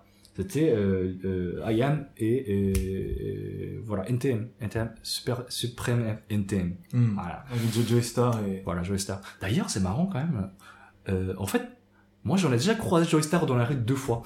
Deux fois En fait, je me disais, en fait, Joey Star, il est un peu partout ou pas. Mais je, je parlais à mes potes. Il y en avait une qui, ah, en fait, j'en ai croisé Joey Star déjà trois fois. en fait, il est juste partout. Il est partout. Et quand tout le monde croise Joe Star. Oui. Je, je- j'attends ma- mon moment avec impatience. Attends. euh, Mais- J'ai croisé zéro fois, moi. En fait, c'est pas pour euh, euh, fabriquer des stalkers de Joey Star, mais c'est toujours près de ligne 8, euh, euh, quartier un peu, euh, euh, comment ça s'appelle, euh, croise, euh, Carrefour Attends, de c'est trop, là, c'est trop précis. Euh, Les gens qui voient. Non mais c'est pas grave. En fait, on, on- tout le monde croise, croise très souvent Joey Star. Il cache même pas, je crois. Oui, juste, il fait partie du quartier, c'est son, Ouais. il Il, vit il là-bas. balade quoi. Oh, ok. Mais, euh, mais il est pas tout le temps genre ouvert à, à tout hein, quand même. Hein. Hmm. Il porte quand même sa, sa perruque, euh, sa, sa parquet comme ça. Je me mode, je suis Star. tu touches pas là, tu touches pas ma gueule. Oh, non, je genre- vais croiser. En plus, c'est Joey. Mais il a pas l'air très content. Ah, je vais pas lui demander une photo. Voilà. tout de suite, euh. C'est à cause des trois, des problèmes. Non, mais en tout cas, il, apparemment, il est sympa. Mais par contre, euh, oui, euh, c'était à Tokyo d'ailleurs, mais j'ai j'ai déjà rencontré euh, Akhenaton. Ah, Kenaton. Et là, à Tokyo. Attends, mais Ouais. ils ont, euh, eh, t'as la photo? C'est la- c'est l'héritage culturel, enfin l'héritage familial de mon côté. Ça me fait très mal. Là, c'est, c'est- dans ce moment-là, je me dis qu'il faudrait filmer C'était vraiment, euh, c'est c'est vraiment une rencontre de, de, de, de, de- avec, avec presque Dieu, quoi. Akhenaton, c'est, c'est, c'est, Waouh. Et, euh, en fait, ils ont fait euh, un premier concert euh, en 2018 à Tokyo. Ah, hein. C'est dommage que, euh, en fait, euh, j'avais l'impression que j'étais qu'un seul japonais. Alors, en fait, il y a des gens qui, des gens qui travaillent dans la musique, oui. Hmm. euh, ou qui travaillent dans l'Institut français, euh, tu vois, les, les établissements de la culture française, oui. Là, ils étaient un peu invités. Ils, sont, ils étaient invités pour le concert parce que c'est un grand, euh, tu vois, grand héritage culturel de, de, de la musique française. Mais ceux qui sont venus en tant que public, en fait, la majorité étaient français. Donc, donc déjà Voilà, qui connaissaient déjà à l'époque des années 90 de, de, de, de hip-hop français. Et après, il y a des japonaises qui sont mariées ou qui sont forcées d'être là par leur euh, copain, leur euh, voilà mari français. Hmm. Allez, regarde, c'est c'est c'est Akhenaton, c'est c'est Ayam, Shuriken et tout. Mais ils, sont- ils sont ils sont vraiment ils sont fichés de ouf. Ils Ouais. pas dedans. Ouais. Et après il y a moi. Attends, mais non, mais là, c'était, finalement, c'était limite, limite à concert privé. Euh, non, c'est public, c'est public. Non, non, enfin, mais dire, enfin, dire que, enfin, t'étais, un, un des seuls, genre, japonais, Euh, qui Fan était tout ouais. tu comprenais l'enjeu qui Ouais. se passait devant toi. Donc, à, à, à part les gens professionnels, tu vois, de la musique, euh, de, de la culture cu- euh, française, oui, il y en avait, mais ils étaient invités, donc ils étaient Mhm. un peu forcés d'y être. Mais euh, de vrais fans de, euh, de, de, de la musique euh, IAM, dommage, mais il n'y avait pas trop de gens quand même. C'est T'as des toujours la, pho- la, la photo quand même de concert. Oh là. le premier concert IAM euh, qui a lieu à Tokyo. Alors. Il y avait trentaine de personnes, mais euh, il y avait très très peu de japonais. Enfin, com- comment t'as, comment dire, tu t'es débrouillé pour avoir une place d'ailleurs? Parce que tu pris quand même, Ayam, premier concert à Tokyo. Je connais des gens. Oh là là. Je connais des gens, les gars. C'est un homme mystérieux. mais attends, mais est-ce que c'est comme ça du coup? Que euh, à l'époque déjà euh, t'es rentré dans euh, le rap français, dans le hip-hop français parce que enfin pour euh, le rap américain tu disais que là c'était juste très populaire avec 50 Mm. Cent, Eminem, Mm. mais enfin tu me dis que directement après t'as une connaissance limite euh, genre encyclo- encyclopédique, une bonne connaissance de l'histoire du rap français, le Paris, Marseille tout. Mm. Enfin comment ça s'est fait quand t'étais encore au Japon? En fait, c'était c'était toujours ça, ça, ça euh, un peu comme euh, le saucisse dont, dont on a parlé au début de, Mm. de, de cette séance-là aujourd'hui. En fait, la, la musique était toujours la clé de suivre, même historiquement parlant, itinéraire de révolution de la culture, de ce qui s'est passé culturellement là-bas, au, au- au pays local. Euh, euh, enfin, euh, ce que je je connaissais pas du tout. Euh, bah du coup, euh, en fait, j'étais toujours un, un gars euh, depuis mon enfance qui était toujours très curieux de savoir euh, des choses que je connaissais pas, la culture que je connaissais pas. Bah, donc, euh, en fait, c'est un peu naturel que euh, de d'avoir euh, d'avoir une sorte de euh, de d'envie, euh, d'avoir euh, une sorte d'envie de découvrir la culture française. Bakar, c'était un peu mon père, grâce à lui toujours. Euh, et sa, sa spécialité dans la fac, c'était euh, littérature française. D'accord. Donc, euh, chez mes parents, il y avait toujours des bouquins littérature française. Il y a des très vieux films français, genre Jean-Luc Godard, Casse-ton-cou. euh. Mais à l'époque, quand j'avais 6 ans, je, je comprenais à rien. pourquoi il regardait ça Je sais. Mais qui, pourquoi, euh, pourquoi euh, l'actrice sa fille euh, dit Patricia euh, à la fin de je crois, si je me rappelle, de- dans dans un- d'un des films de Godard. C'était une actrice américaine, je crois d'ailleurs. Euh, mais en tout cas, euh, il y avait euh, sur les stagiaires là de mon père, il y avait toujours des bouquins de Marquis de Sade, euh, l'école de Sodome et Gomorrah. C'est un fou. Enfin, tu lisais ça, fois, tu, tu lisais pas cela. Voilà, c'est un peu censuré. mais en, en tout cas, sur les stagiaires, on, reprend, Oui, oui, on oui. reprend comme si rien s'est passé. Oui, enfin, tu, donc, oui, dans les En autres cas, livres. voilà. euh, Les- les- sur les stagiaires de mon père, il y avait toujours des, bou- euh, des livres de littérature française, très classiques. Et aussi, il y a des, par exemple, Dico de la, euh, de, la- de la langue française, machin. hmm. Bah, du coup, quand je m'ennuyais, euh, quand j'avais un peu trop de temps, tu vois, à tuer, bah, c'est vrai que c'était un peu naturel que, que j'ai commencé à, à s'intéresser à tous les, tous les trucs euh, français. Euh, mon père, il était, en fait, c'était toujours influencé par mon père. À, à l'époque, quand j'étais petit, j'avais pas remarqué, mais j'étais juste automatiquement ins- inspiré par euh, ce qui était présent dans mon enfance. Euh, physiquement, c'était euh, des, des, des possessions de mon père. Les Mhm. livres, des VHC à l'époque. À l'époque, en fait, c'est c'est- c'est marrant quand même, c'est c'est une sorte de un, un, implante, implante vraiment inconscient. Oui, ça, ça, ça a infusé. Voilà. à l'époque, je comprenais pas et j'avais pas l'impression d'avoir kiffé. Hmm. Mais en fait, en me disant, mais qu'est-ce que c'est que ça, cette merde? Mais j'avais déjà commencé à un peu, euh, tu vois. C'était le début du processus. M'intéressait, ouais. inconsciemment, ben, la dernière fois qu'on dire, t'appréciais pas forcément, mais tu lisais quand même. Voilà, Tu regardais quand même, pas que, pas que, enfin, toujours ta curiosité, peut-être. voilà. Et euh, au fur et à mesure, au fur et à mesure que j'ai découvert que euh, la France est un pays quand même euh, euh, ouvert au moins à tous les types de d'art.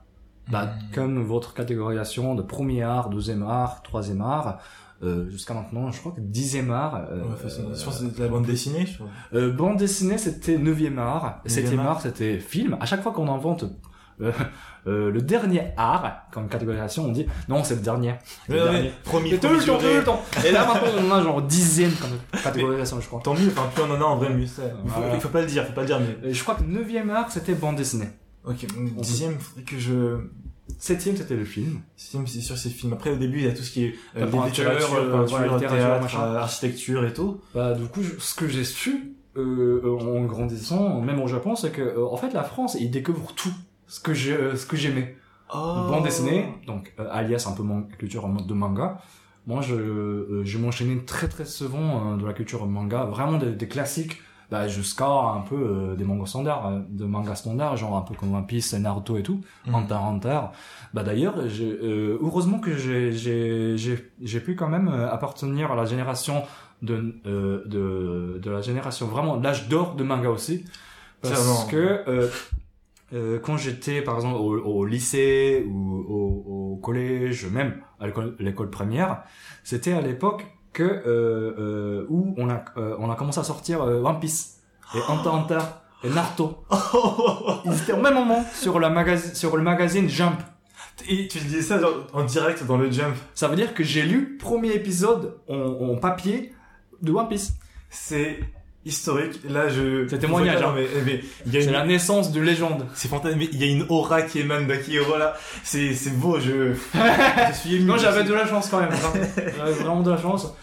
Mais après, euh, euh, quand euh, One Piece a, a, a commencé à, à, à sortir, euh, enfin, euh, son, son euh, comment dire, euh, enfin, euh, à sortir en, en, en magazine Jump, Mm. c'est c'est hebdomadaire d'ailleurs, donc chaque semaine. Euh, j'avais quand j'avais quel âge? Je crois que c'était euh, quand j'avais genre 5 ans. ou- Enfin, vaut mieux quand même euh, euh, clarifier, euh, confirmer, parce Mm. qu'on peut pas dire n'importe quoi. Pas de souci. Oui, décembre 2097. Ça veut dire 2000. quand j'avais quand j'avais 8 ans. 97. 97. Ok. Quand j'avais. Donc à 8 ans. En vrai, t'étais déjà en âge du coup, enfin, tu, enfin, tu commençais à lire, Bah, en j'imagine. fait, c'est ça. c'est, enfin, c'est parfait. je, je savais déjà lire, donc. Euh, euh, One Piece et Hunter. En fait, c'était presque le même moment. euh, One Piece et Naruto, c'était presque le même moment. Euh, je crois qu'un an après ou presque la même année, c'était x Hunter. Ok, et là aussi, c'est lequel t'a marqué. Voilà. Et il y avait aussi, enfin, le, du coup, pour avoir le Big Three, avec Bleach aussi, t'as vu le, un peu, t'as suivi à ce moment-là, ou le, Euh, Quel, quel euh, euh, Bleach? Ah oui, Bleach Ah oui, Bleach, c'était un peu, un peu plus tard, je crois, Un un, peu- un an ou deux ans. Euh, Mais cette génération-là. Bah, après, il y a euh, presque même génération, il y avait quoi? Bah, euh, peut-être que par- euh, parmi vous, euh, les nouvelles générations, pour vous, c'est plutôt Attaque de Titan, Attaque on Titan, Attaque de ouais, Titan, ouais. et One Punch Man, machin, qui est plutôt connu en France maintenant. Mais pour moi, euh, premier impact de, de, manga euh, de, généra de ma génération, c'était vraiment Hunter Hunter. Euh, ouais, euh, c'est pas très connu en France, mais euh, au Japon, il y, a une vraie, il y a une vraie légende qui est devenue vraiment légendaire de, de d'un des mangas, c'est Aventure bizarre de Jojo. Franchement, c'est vrai que c'est beaucoup moins connu en France, mais ça commence à monter. Et les fans qui sont fans, j'en fais partie, c'est, En fait, c'est une révélation. Tous- les fans de, d'aventure, vi- l'aventure bizarre de Jojo, c'est vraiment genre des fous. Il y a coup des fous. Mais enfin, l'œuvre est folle. Du coup, Ouais. c'est comme si t'étais un peu corrompu au passage. C'est tu. Ah Alors, je, je, je de distinguer les vrais fans de, de l'aventure de Bizarre Jojo et des gens connaisseurs qui commencent à kiffer ce truc. En fait, il y a ce qu'on appelle la pose de Jojo. Les poses de Jojo. C'est la manière de te, de poser, même de debout. Il y a la manière de, de prendre la photo en même temps. Par exemple, même si tu te demandes, si t'étais quand même un grand fan de l'aventure bizarre de Jojo, si on te demande, allez te, te poser debout, on, on te pose pas comme ça, on te pose comme ça. Oh, exactement. c'est, c'est très, très, euh, comment dire, expressif. Très, euh, Ouais, Il n'y a pas de sens, hein.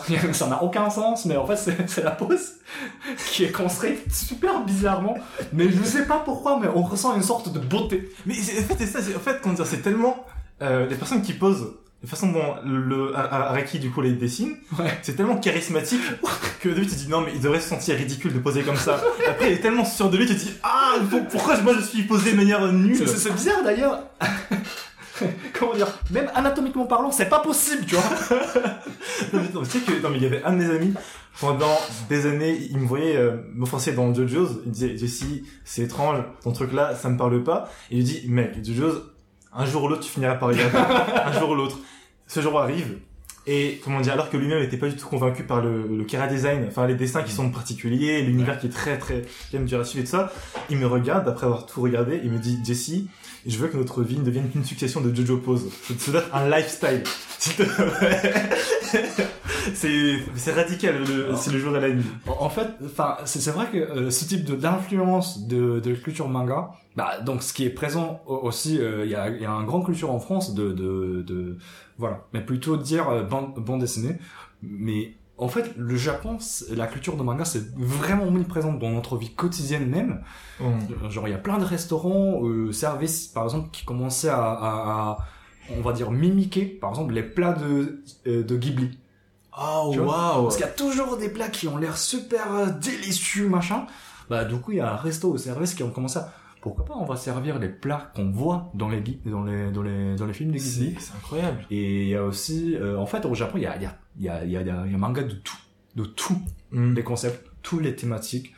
Euh, donc il y a le même manga euh, euh, de il y a qui s'appelle je crois que c'est pas encore sorti en France mais il y a un même manga bah, qui parle d'un un- d'un vieux monsieur genre cinquantaine qui balade dans le quartier et qui mange dans, dans un resto qui dit Hum, c'est bon c'est tout ok. En fait, c'est ça. Mais c'est juste pour, euh, pour aider à, à génération, qui appartient à la même génération que ce monsieur, genre en cinquantaine, qui découvre que, un peu comme euh, Resto Caché. Donc c'est un manga qui parle de la resto qui existe dans la vraie vie. Donc, euh, dessinateur qui fait une sorte d'interview dans, dans la vraie vie, euh, des restos un peu cachés, tu vois. Ouais. Qu'est-ce- Le, le resto euh, un peu dans bon, euh, bon, de bon style, mais qui sont pas encore à découvrir au grand public. Et donc c'est sa façon d'amener une sorte de clientèle, de faire découvrir. Voilà. euh, Mais juste pour les connaisseurs, pas au grand public. Quand même, on se sent un peu privilégié. Enfin, t'as lu ce manga toi? Bah oui, euh, bah c'est c'est dommage, mais euh, je crois que c'est... Ah oui, par contre, l'auteur, il est vraiment connu en France, qui s'appelle Jiro Taniguchi. Oh, bah oui, bah, pour le coup, oui, oui. En France, bah, il on a déjà euh, fait l'exposition à- au Louvre, au Louvre, quand même. C'est la classe. Et lui, il a fait un, un manga, je crois que déjà euh, sorti en France ou pas, mais en tout cas, il a dessiné un, un, un manga euh, d'un mec qui fait euh, une sorte de tour dans le quartier de, de, de resto vraiment juste caché, mais d'un resto de quartier quand même. Hein. Mm. À chaque fois, c'est la même histoire. Il, il visite ton resto, il dit Oh, c'est bon C'est tout En fait, on, on connaît déjà la chute de l'histoire. Mais bizarrement, bizarrement, on regarde tout le temps. Tu veux tout de même avoir le prochain chapitre? Ouais, on sait, on sait bien ce qui se passera la prochaine le prochain épisode, mais quand même. En fait, parce que c'est c'est basé sur une vraie histoire, de vrais, vrais restos qui existent. Mais en fait, ils précisent pas le nom. C'est pour garder un peu l'info privée, machin. Bah, Mais c'est pour les en fait-. En fait, c'est ça qui nous donne envie de savoir. Bah, c'était quel resto? C'était quel resto qui a été dans, dans, dans le manga de Jiro Taniguchi, tu vois? Mhm. Bah, en fait, c'est ça.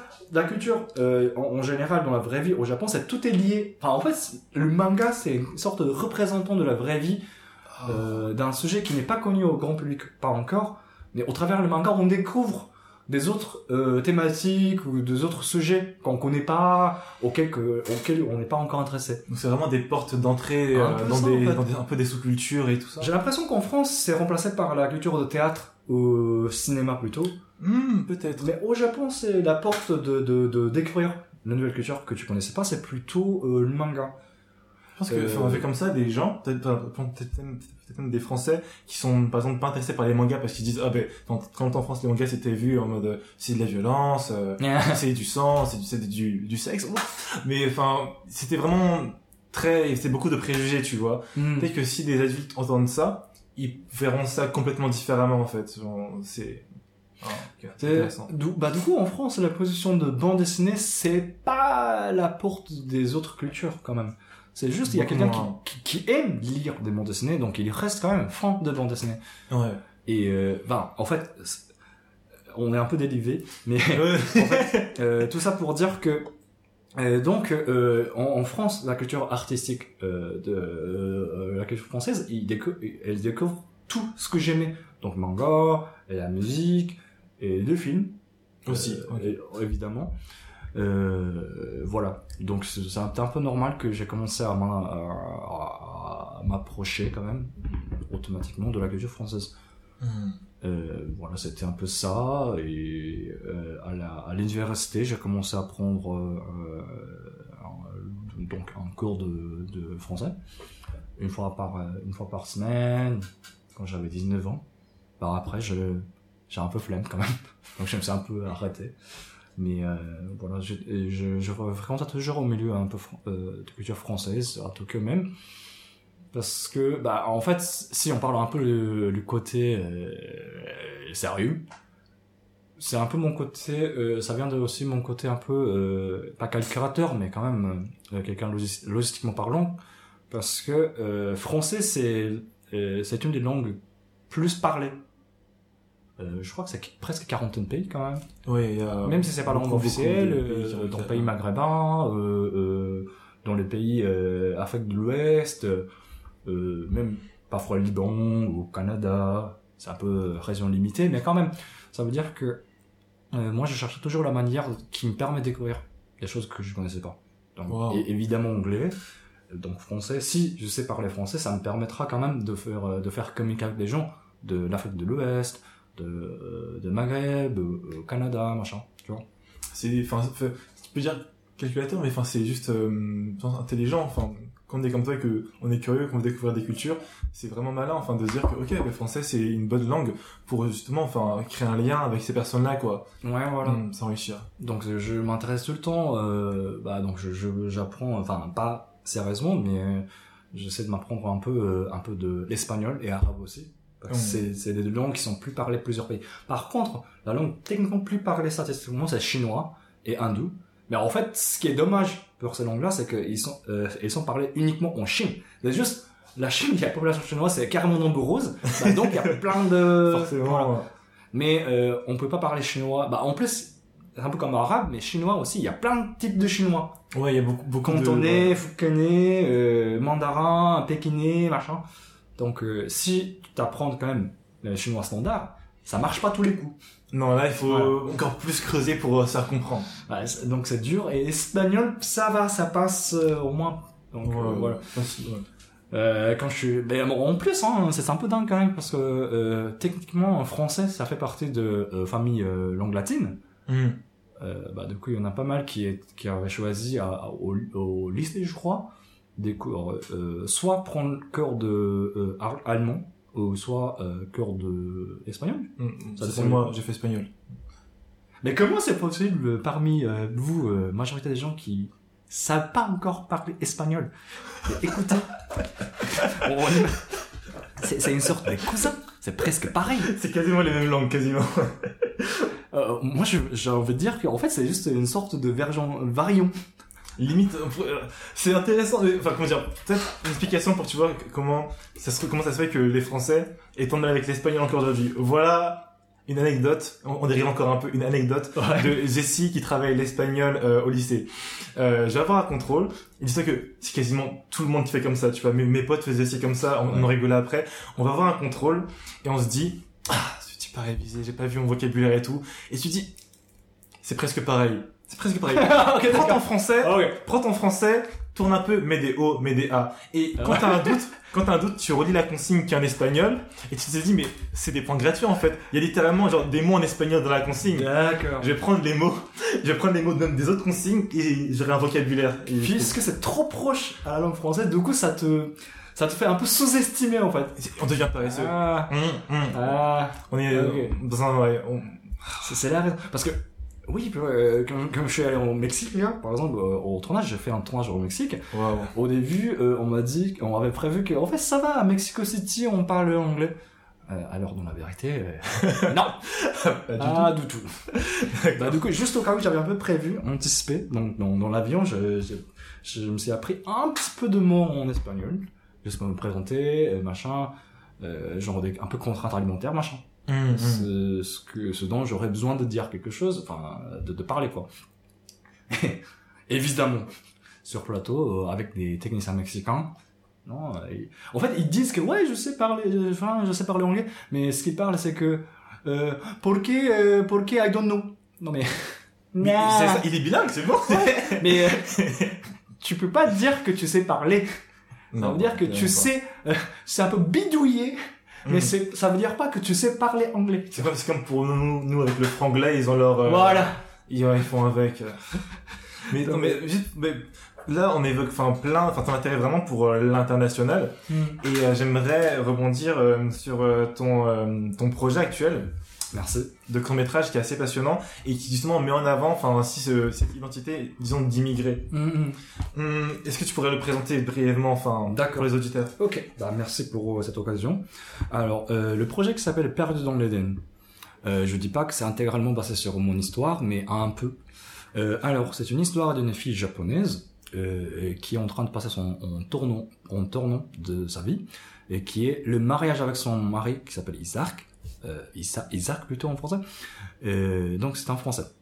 Euh, dans cet univers-là, il y a une sorte de d'épidémie qui vient de se débuter comme le nôtre actuel, mais ce n'est qu'un début. Donc on porte pas le masque, machin.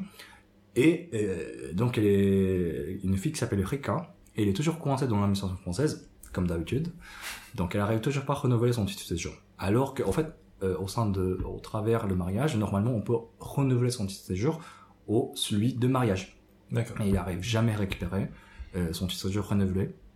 Et, mais un jour, euh, en fait, la France découvre que cette fille, qui s'appelle Rika, elle, a, elle aura potentiellement anticorps contre ce virus qui vient de se débuter en France. Donc la France voulait l'avoir en tant que cobaye pour faire euh, expérience scientifique. Et donc un jour, euh, euh, Rika reçoit une lettre euh, qui annonce que son titre de séjour est, est immédiatement effectué. Elle comprend rien. Pourquoi Hum. Au même jour, elle accueille quand même la visite de euh, secrétaire général de l'ambassade du Japon, donc son propre pays, qui disait que euh, bonjour madame, est-ce que vous pouvez rentrer au Japon car votre séjour est déjà euh, déjà euh, expiré. Donc votre séjour est maintenant se, cons- se considère comme euh, séjour illégal. Mais Rika euh, lui montre disant que excusez-moi monsieur mais je viens de récupérer mon séjour comme ça regardez.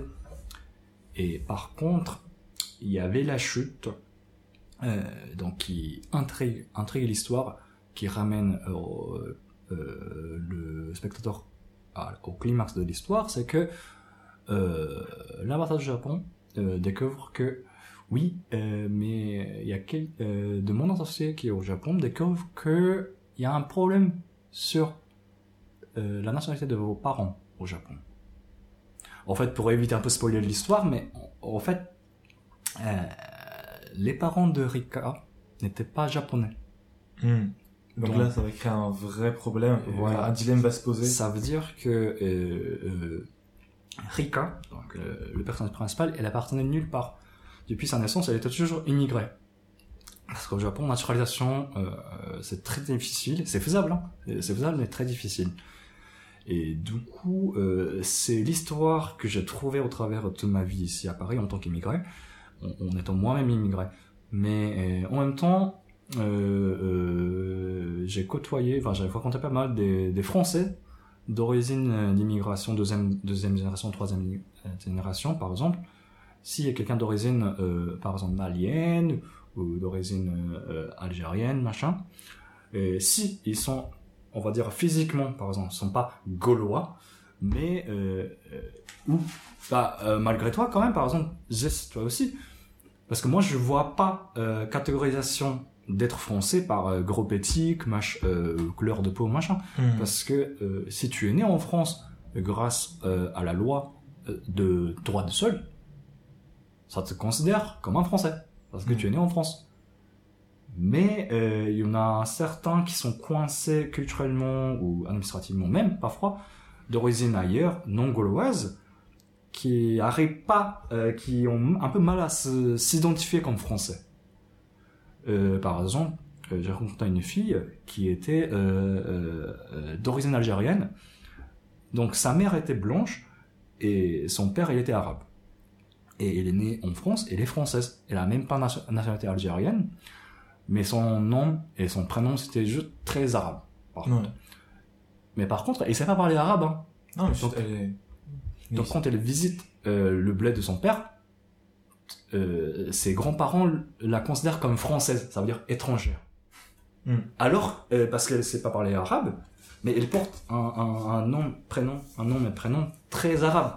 Bah du coup, en France, malgré son apparence plutôt blanche, on la considère comme étrangère. Et elle existait nulle part, en vrai. Et ça m'a vraiment inspiré. En fait, c'est pas minorité. En fait, il y a, y a minorité de masse. C'est bizarre à dire. Mais minorité de masse qui existe vraiment partout C'est un problème qui est très très commun. Ouais. Mais même, enfin, comment dire, euh, je trouve que ça résonne un peu aussi avec ton histoire parce que, enfin, toi, disons que t'es, comment dire, t'as ce problème-là, mais culturellement, j'ai l'impression, tu vois, enfin, t'es, euh, disons, genre, japonais. Et en même temps, enfin, aussi beaucoup d'influences étrangères, enfin, françaises notamment au niveau de la culture, Hmm. tu vois. Et je me demandais, enfin, si t'étais aussi un peu dans cette position-là difficile, comment dire, pas vraiment, comment dire, euh, à l'aise en France parce que, enfin, étr- étranger et au Japon en même temps une culture différente, Hmm. une vision différente du monde. Bah après juste la manière de vie quotidienne, ça m'embêtait pas trop parce que je suis quelqu'un de très flexible. J'essaie de, de m'adapter à la vie euh, locale. Ça va, mais euh, je, je, je cache pas qu'il y avait pas mal de, des voilà, honnêtement racisme, discrimination qui m'est arrivé. Genre euh, le plus scandaleux, c'était qu'il y avait un monsieur euh, quand j'étais en train de marcher dans la rue tranquille. C'était à Lyon quand même. Il y avait, euh, j'ai croisé un monsieur qui, enfin qui était là quoi, juste dans la rue. Moi je le croisais tranquillement à côté de lui. Et au lors de lors de croisement, il m'a battu avec son sac. Enfin, euh, il m'a battu avec son sac. Euh, ma tête quand même, au niveau de ma tête quand même. Mais, mais ça, m'a- ça, m'a- ça m'a rendu dingue. Mais, mais qu'est-ce que vous, mais qui vous monsieur, tu vois Et bah je lui ai dit. euh, en fait, il avait l'air euh, un peu aussi. Il était européen, mais il avait l'air un peu immigré, comme slave. Tu vois, un polonais d'origine polonaise, euh, russe. Bah, du coup, je lui ai dit, excusez-moi, monsieur. Enfin, en fait, il m'a dit littéralement, bah rentre roseau chimpanzé. C'était de, enfin, il y a 8 ans, je crois. Ça m'a un peu épaté. Et bah, du coup, comme il avait l'air un peu slave, donc je me dis, ça se trouve, il est aussi français d'origine ailleurs, ou il est immigré. Hmm. Bah, je lui dit, excusez-moi, monsieur, mais euh, euh, euh, vous avez l'air aussi d'origine ailleurs, quand même. Si vous dites ça, parce que j'étais pas français. Mais il m'a dit, non, je suis blanc. Oh là là Oh là là Argument. mais en fait, ce qui est- n'est pas bien, c'est qu'à cause des cons vraiment minoritaires comme ça, Ouais. Euh, parmi les autres minoritaires, par exemple, groupes euh, d'origine maghrébine, d'origine euh, malienne, d'origine sénégalaise, il y a vraiment des amalgames envers les, envers les blancs aussi. Hmm. Il y a des, il y a des, en fait, il y a, faut pas trop catégoriser des gens par rapport à, à leur groupe éthique parce qu'ils sont blancs, parce qu'ils sont noirs, parce qu'ils sont arabes, parce qu'ils sont asiatiques, machin. Mais c'est vrai, statistiquement parlant, par exemple. Dans cette histoire-là, par exemple, il y a une réfugiée tchadienne. Hmm. Au fait, on m'a dit que, et oui, mais Akiro, c'est un peu comme catégorisation, euh, c'est un peu comme cliché. Mais au niveau de crédibilité dans l'histoire, en fait, c'est basé sur mes rencontres aussi. Parce que j'ai croisé dans la rue un réfugié tchadien, vrai tchadien, qui était vraiment coincé Hmm. dans l'administration française.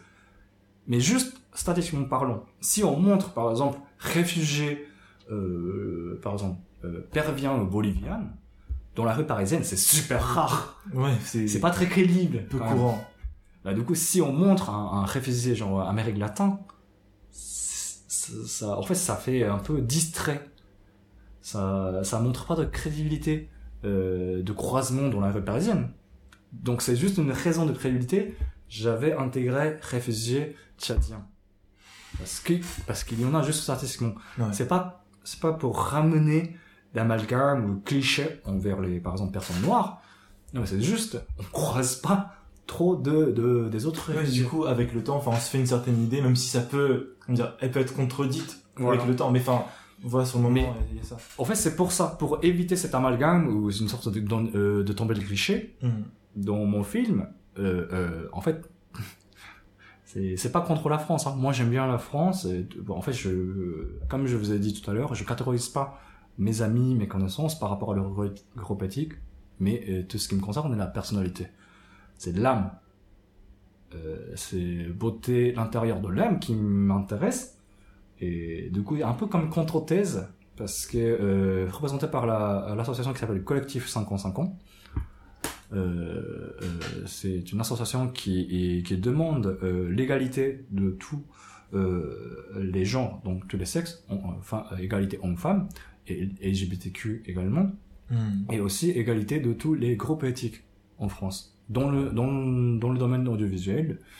Euh, donc euh, c'est où euh, récemment qui représente ce thématique au public mais euh, en fait pour parler un peu de ce côté là euh, donc en, en faisant production d'un film j'ai créé quand même un personnage qui s'appelle Gineb Genève. Gineb c'est pas Gin Ah. c'est Zaineb un peu Gineb qui s'appelle c'est une fille euh, c'est une française d'origine algérienne en fait c'est elle qui est représentante de l'état français Ok. Intéressant.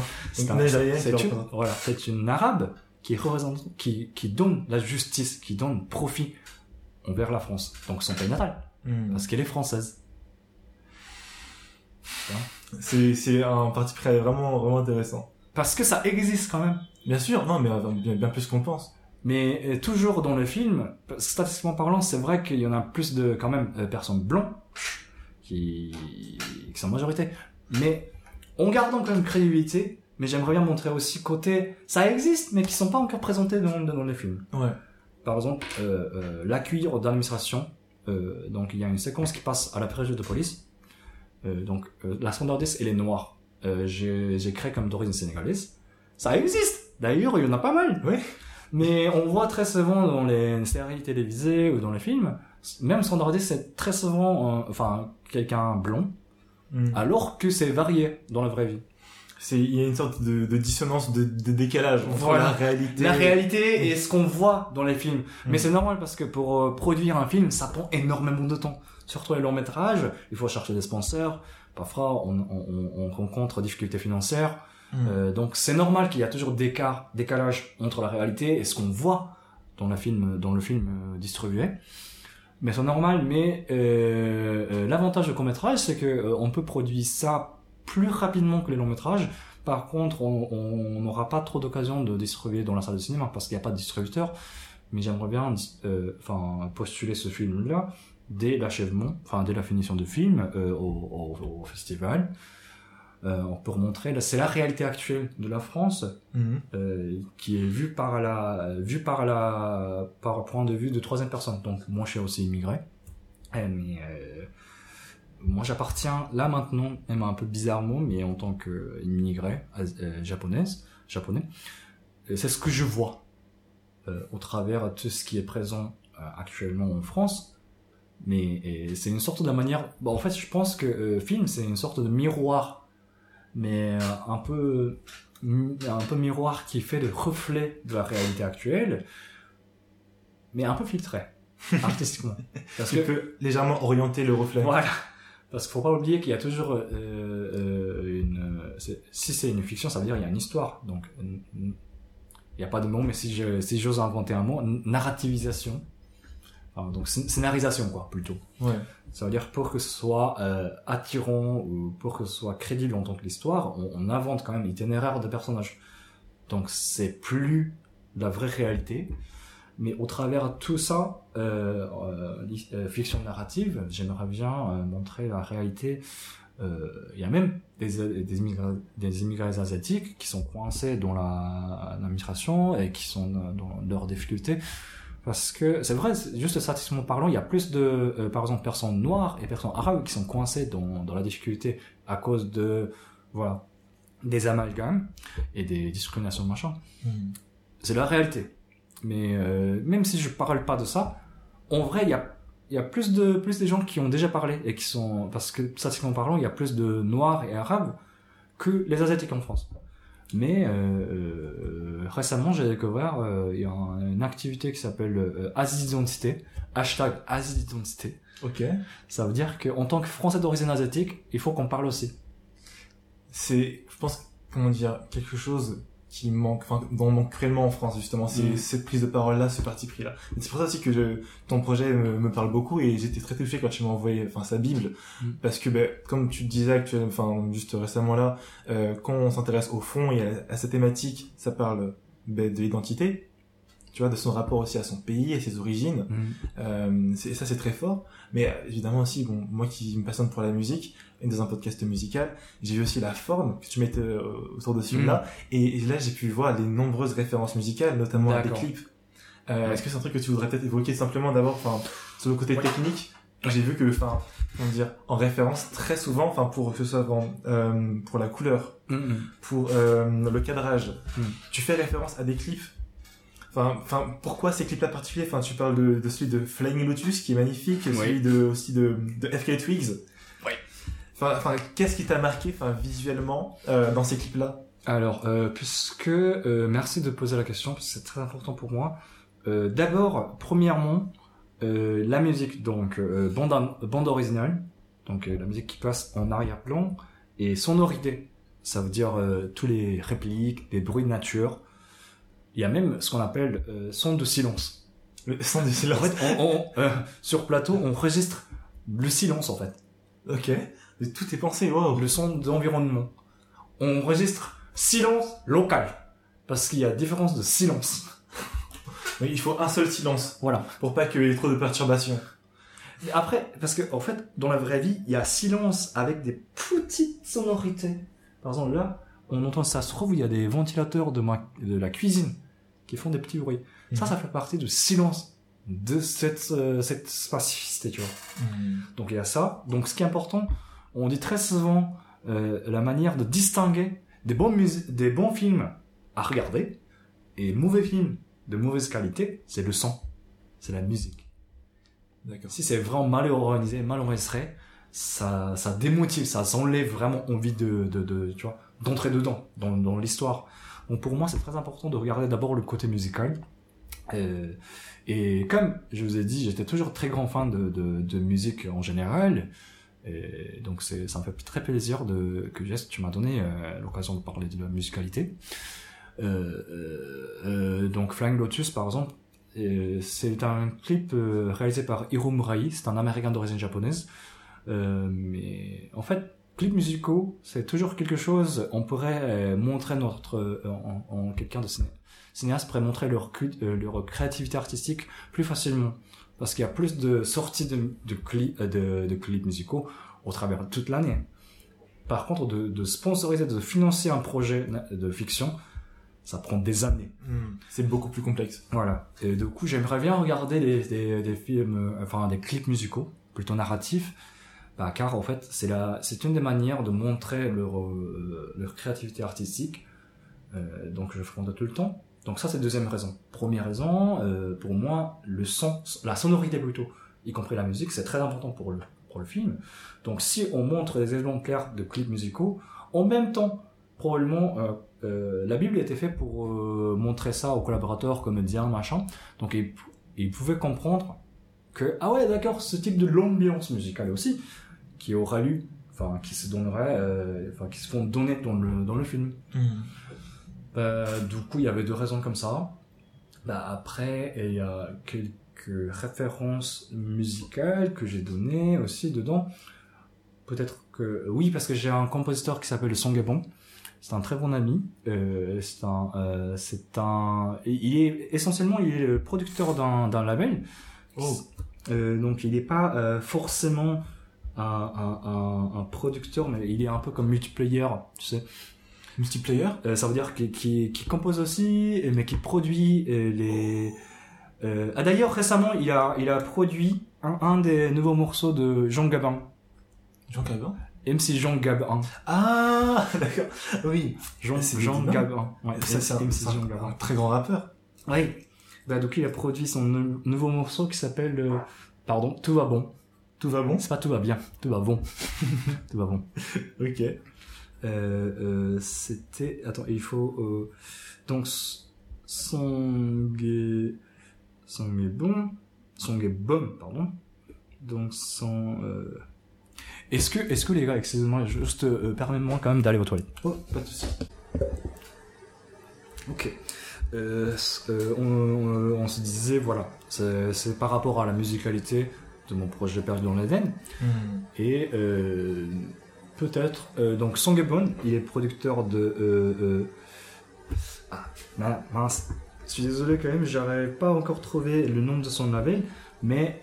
ah oui, pardon les gars, donc il s'appelle Do Not Cross Record. Ok. Do Not Cross Records. Euh, représenté par euh, euh, mon compositeur de mon projet et qui est producteur, Sangebon, qui est un mec très sympa et qui est très très qualifié au niveau de composition parce que le label vient de sortir, enfin vient de produire le nouveau morceau de MC Jean Gabin qui s'appelle Tout va bon. Et mais en fait, bah du coup, croyait que lui, Sangebon, je crois qu'il était quelqu'un de, de, la musique africaine de l'Ouest Ouais. Parce qu'il a fait un sorte, de, il a déjà fait un, un tour de la culture euh, musique euh, brésilien, mais ah, mais d'origine africaine. Parce qu'au Brésil, il y a des gros communautés euh, des Brésiliens d'origine Afrique, enfin mm. euh, voilà, euh, d'origine noire. Enfin, c'est bizarre à dire, mais brésilien noir. Oui. donc, qu'il a fait là-bas. Donc, il parle très couramment portugais brésilien. Et du coup, c'était juste un peu, oui, j'avoue, j'avais un peu caractérisé, je l'avais un peu caractérisé. Ah ouais, donc Sangavon, il sait composer la musique d'origine africaine, peut-être de l'Ouest, spécialement. Mais tu avais mis dans cette case-là un peu. Voilà. Mais en vrai, euh, je vais parler un jour euh, quand je, je, quand je suis allé euh, à son studio. En fait, Sangé, en fait, je, je suis en train de faire un projet et je suis à la recherche de quelqu'un qui sait composer un peu jazz soul. Ouais. Donc, techniquement, pas forcément euh, son son de prédilection. Et en fait, lui, il m'appelle Hakim.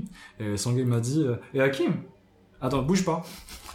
Il m'a fait écouter un des morceaux qu'il a composé. C'était exactement ce que j'imaginais. Ah J'ai dit, mais, mais c'est ouf quand même. Euh, mais son gars, tu sais composer soul Bah oui, bah tu me prends pour qui toi?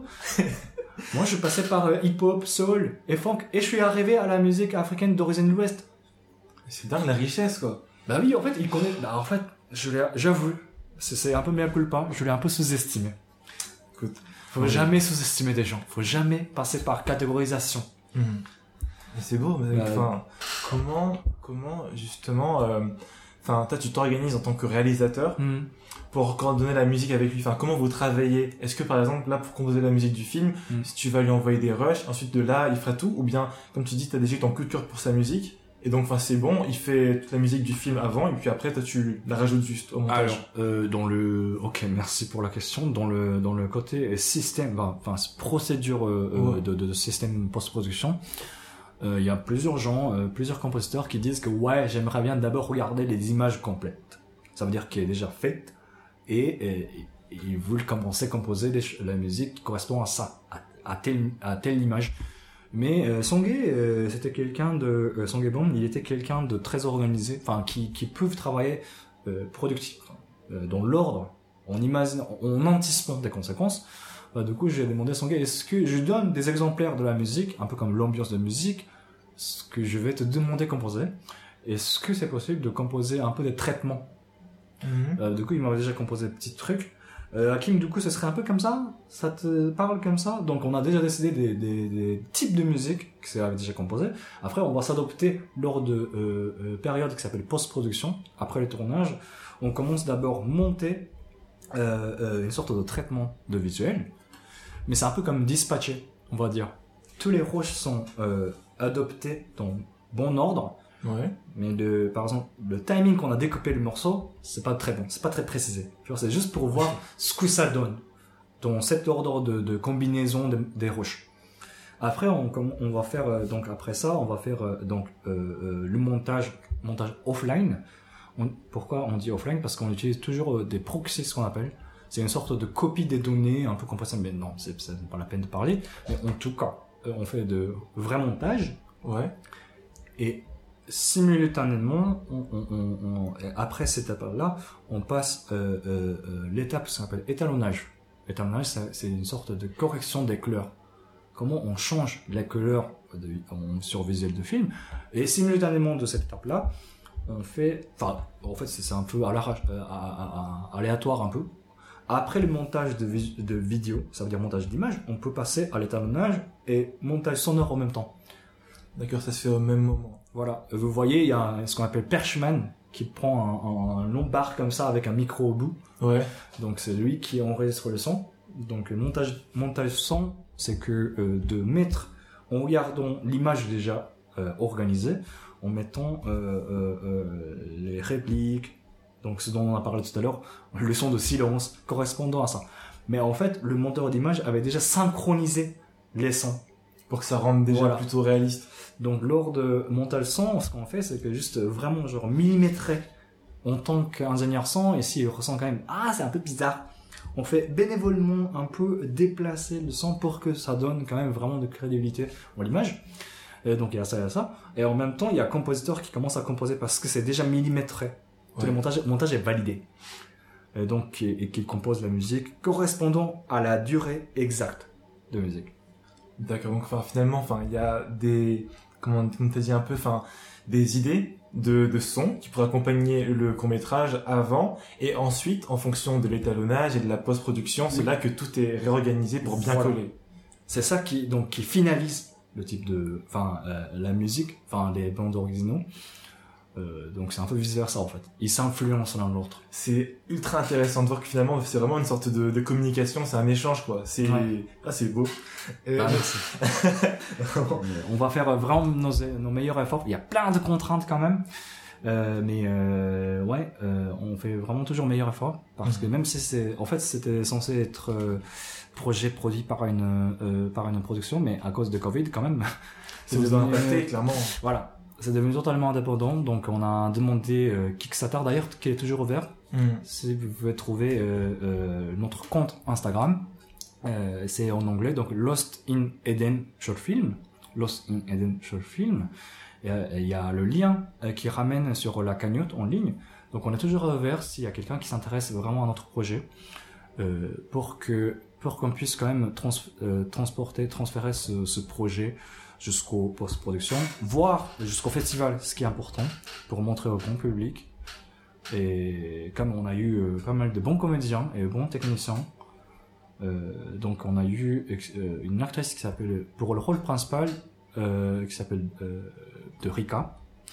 Et on a eu participation, la participation d'une actrice japonaise qui s'appelle Uminarita.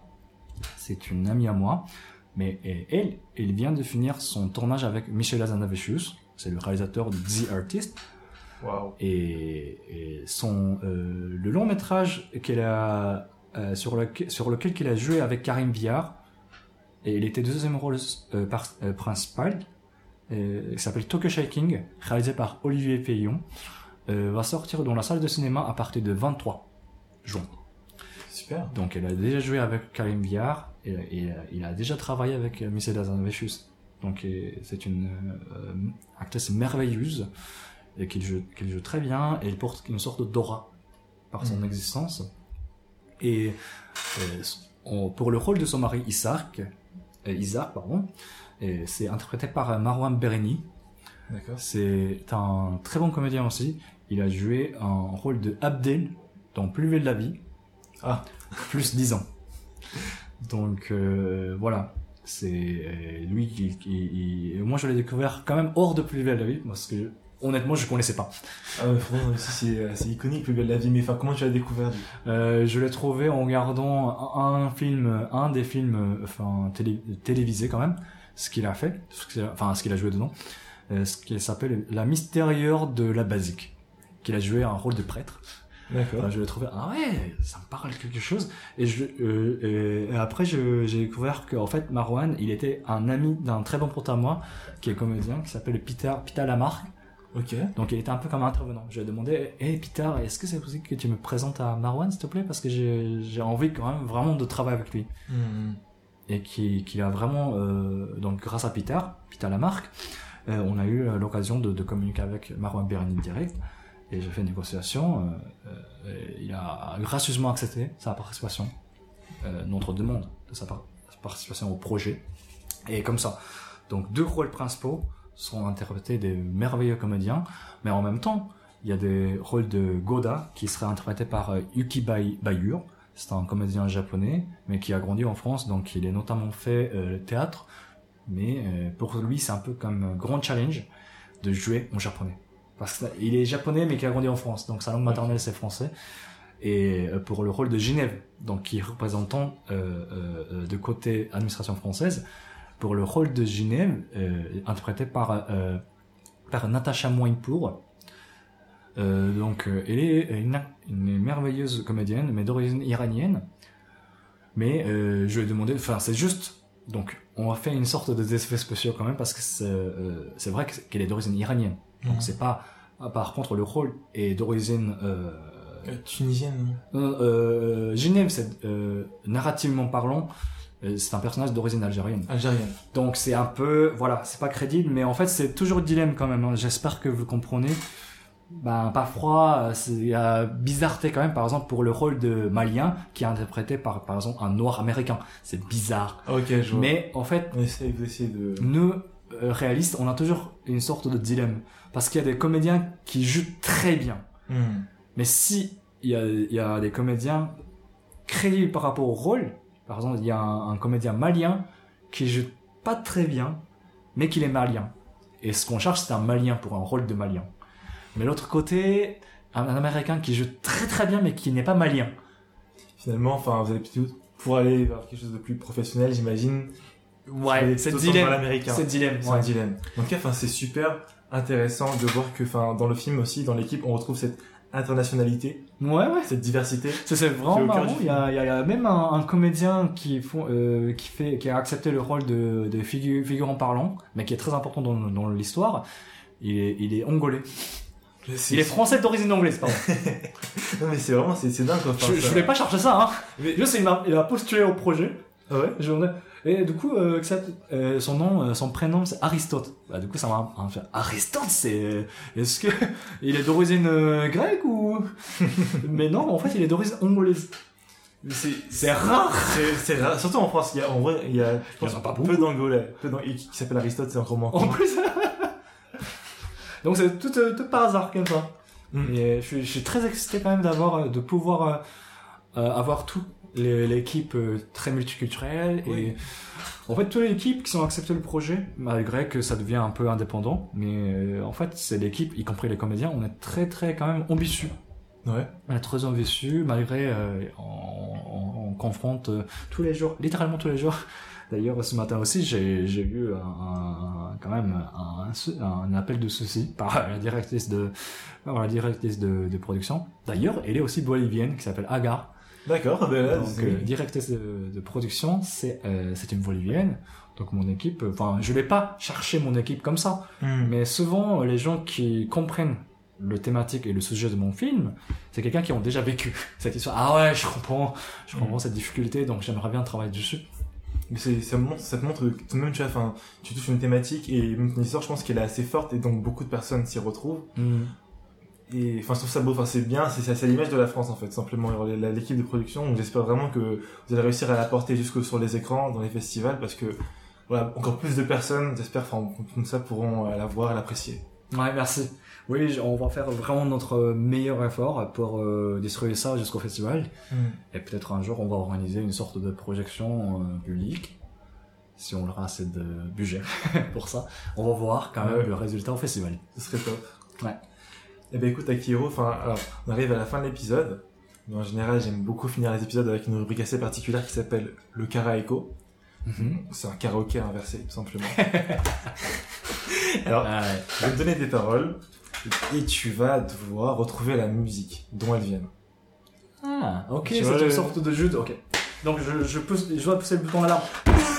Voilà, Dès que t'as la réponse, tu tentes, tu tentes. Même si t'es pas sûr, tente quand même.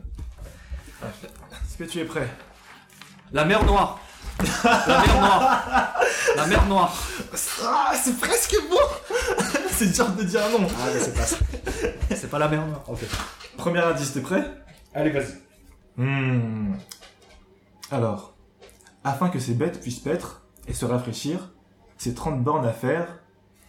Attends, t'as déjà commencé des répliques? Ouais, Des paroles? Ça c'est dans la musique. Afin que ces bêtes puissent paître et se rafraîchir, ces 30 bornes à faire, ces voleurs de bétail et leurs kalachnikov qui tirent sans réfléchir. Normalement, c'est une musique que tu connais plutôt bien. Euh, euh, Kalachnikov, non Ah, euh, attends, attends. Euh, euh, attends, attends. Euh, euh, Il y a euh, euh, Soprano avec Blacko? Fermez les yeux, imagine-toi. Waouh Yes. J'ai cherché une phrase difficile à trouver, difficile. Je me suis dit que ouais, il pourra pas trouver du premier coup et il a fait. C'est non mais vraiment respect, gros respect. C'est sûr. Il y, a- il y avait pas- il y avait pas de. En vrai, il y avait pas de, il y avait pas de, de prépa. Hein. Il y avait aucune préparation, sans filet. Il a fait du premier coup, c'est très très beau. Mais alors, c'est donc la musique que tu mets en introduction de la Bible. Je me souviens, t'avais choisi les, les- des paroles précisément. Pourquoi cette musique-là? Bah, en fait, c'est comme par hasard, en fait, mais c'est la musique qui, qui, euh, qui me parle vraiment.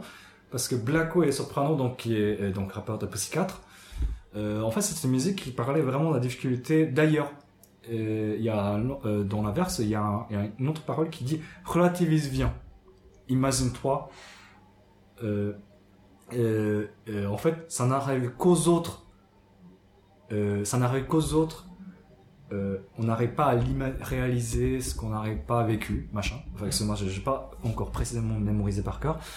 Mais euh, en fait, ce qui est très important quand même, parce que euh, plus, vu qu'on vit quand même dans la, dans la société, plus, on va dire, en plan sécurisé, on n'arrive pas à imaginer jusqu'au moment que ça n'arrive qu'aux... Bah, en fait, tant qu'ils arrivent qu'aux autres, on n'arrive pas à visualiser ce que c'est dur pour eux. Mais ce qu'ils parlent, c'est vraiment important, c'est qu'il faut relativiser euh, ta vie euh, active, comment ta vie est vraiment belle, comment on est vraiment vraiment privilégié de pouvoir vivre dans la, dans la sécurité? Et en fait, c'était un peu mon itinéraire de vie. Je vais pas parler, mais euh, euh, mon premier voyage en solo, c'était juste, euh, c'était en Afrique du Sud et en République de Zambie. C'est la première fois que je pouvais pas manger des choses que je voulais pas au moment, au moment où je voulais, je voulais manger. Ok. Donc euh, désormais, c'était quand j'avais 19 ans, j'ai commencé à vraiment remercier Dieu, à mes parents. euh, comment c'est vraiment heureux et privilégié de pouvoir manger des aliments, des nourritures au moment où tu veux manger.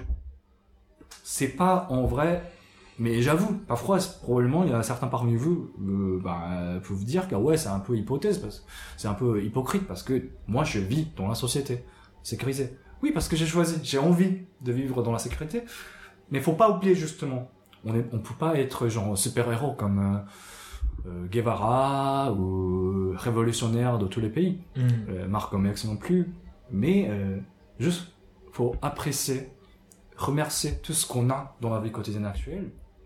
Et ces paroles-là, moi je trouve que cette musique, euh, ce, rap, ce morceau musique, euh, morceau de rap français qui parle de ça. Parce que parfois des raps parlent un peu trop de la vie très localisée. Mm. Notre, notre quartier, ça passe ça, c'est problématique.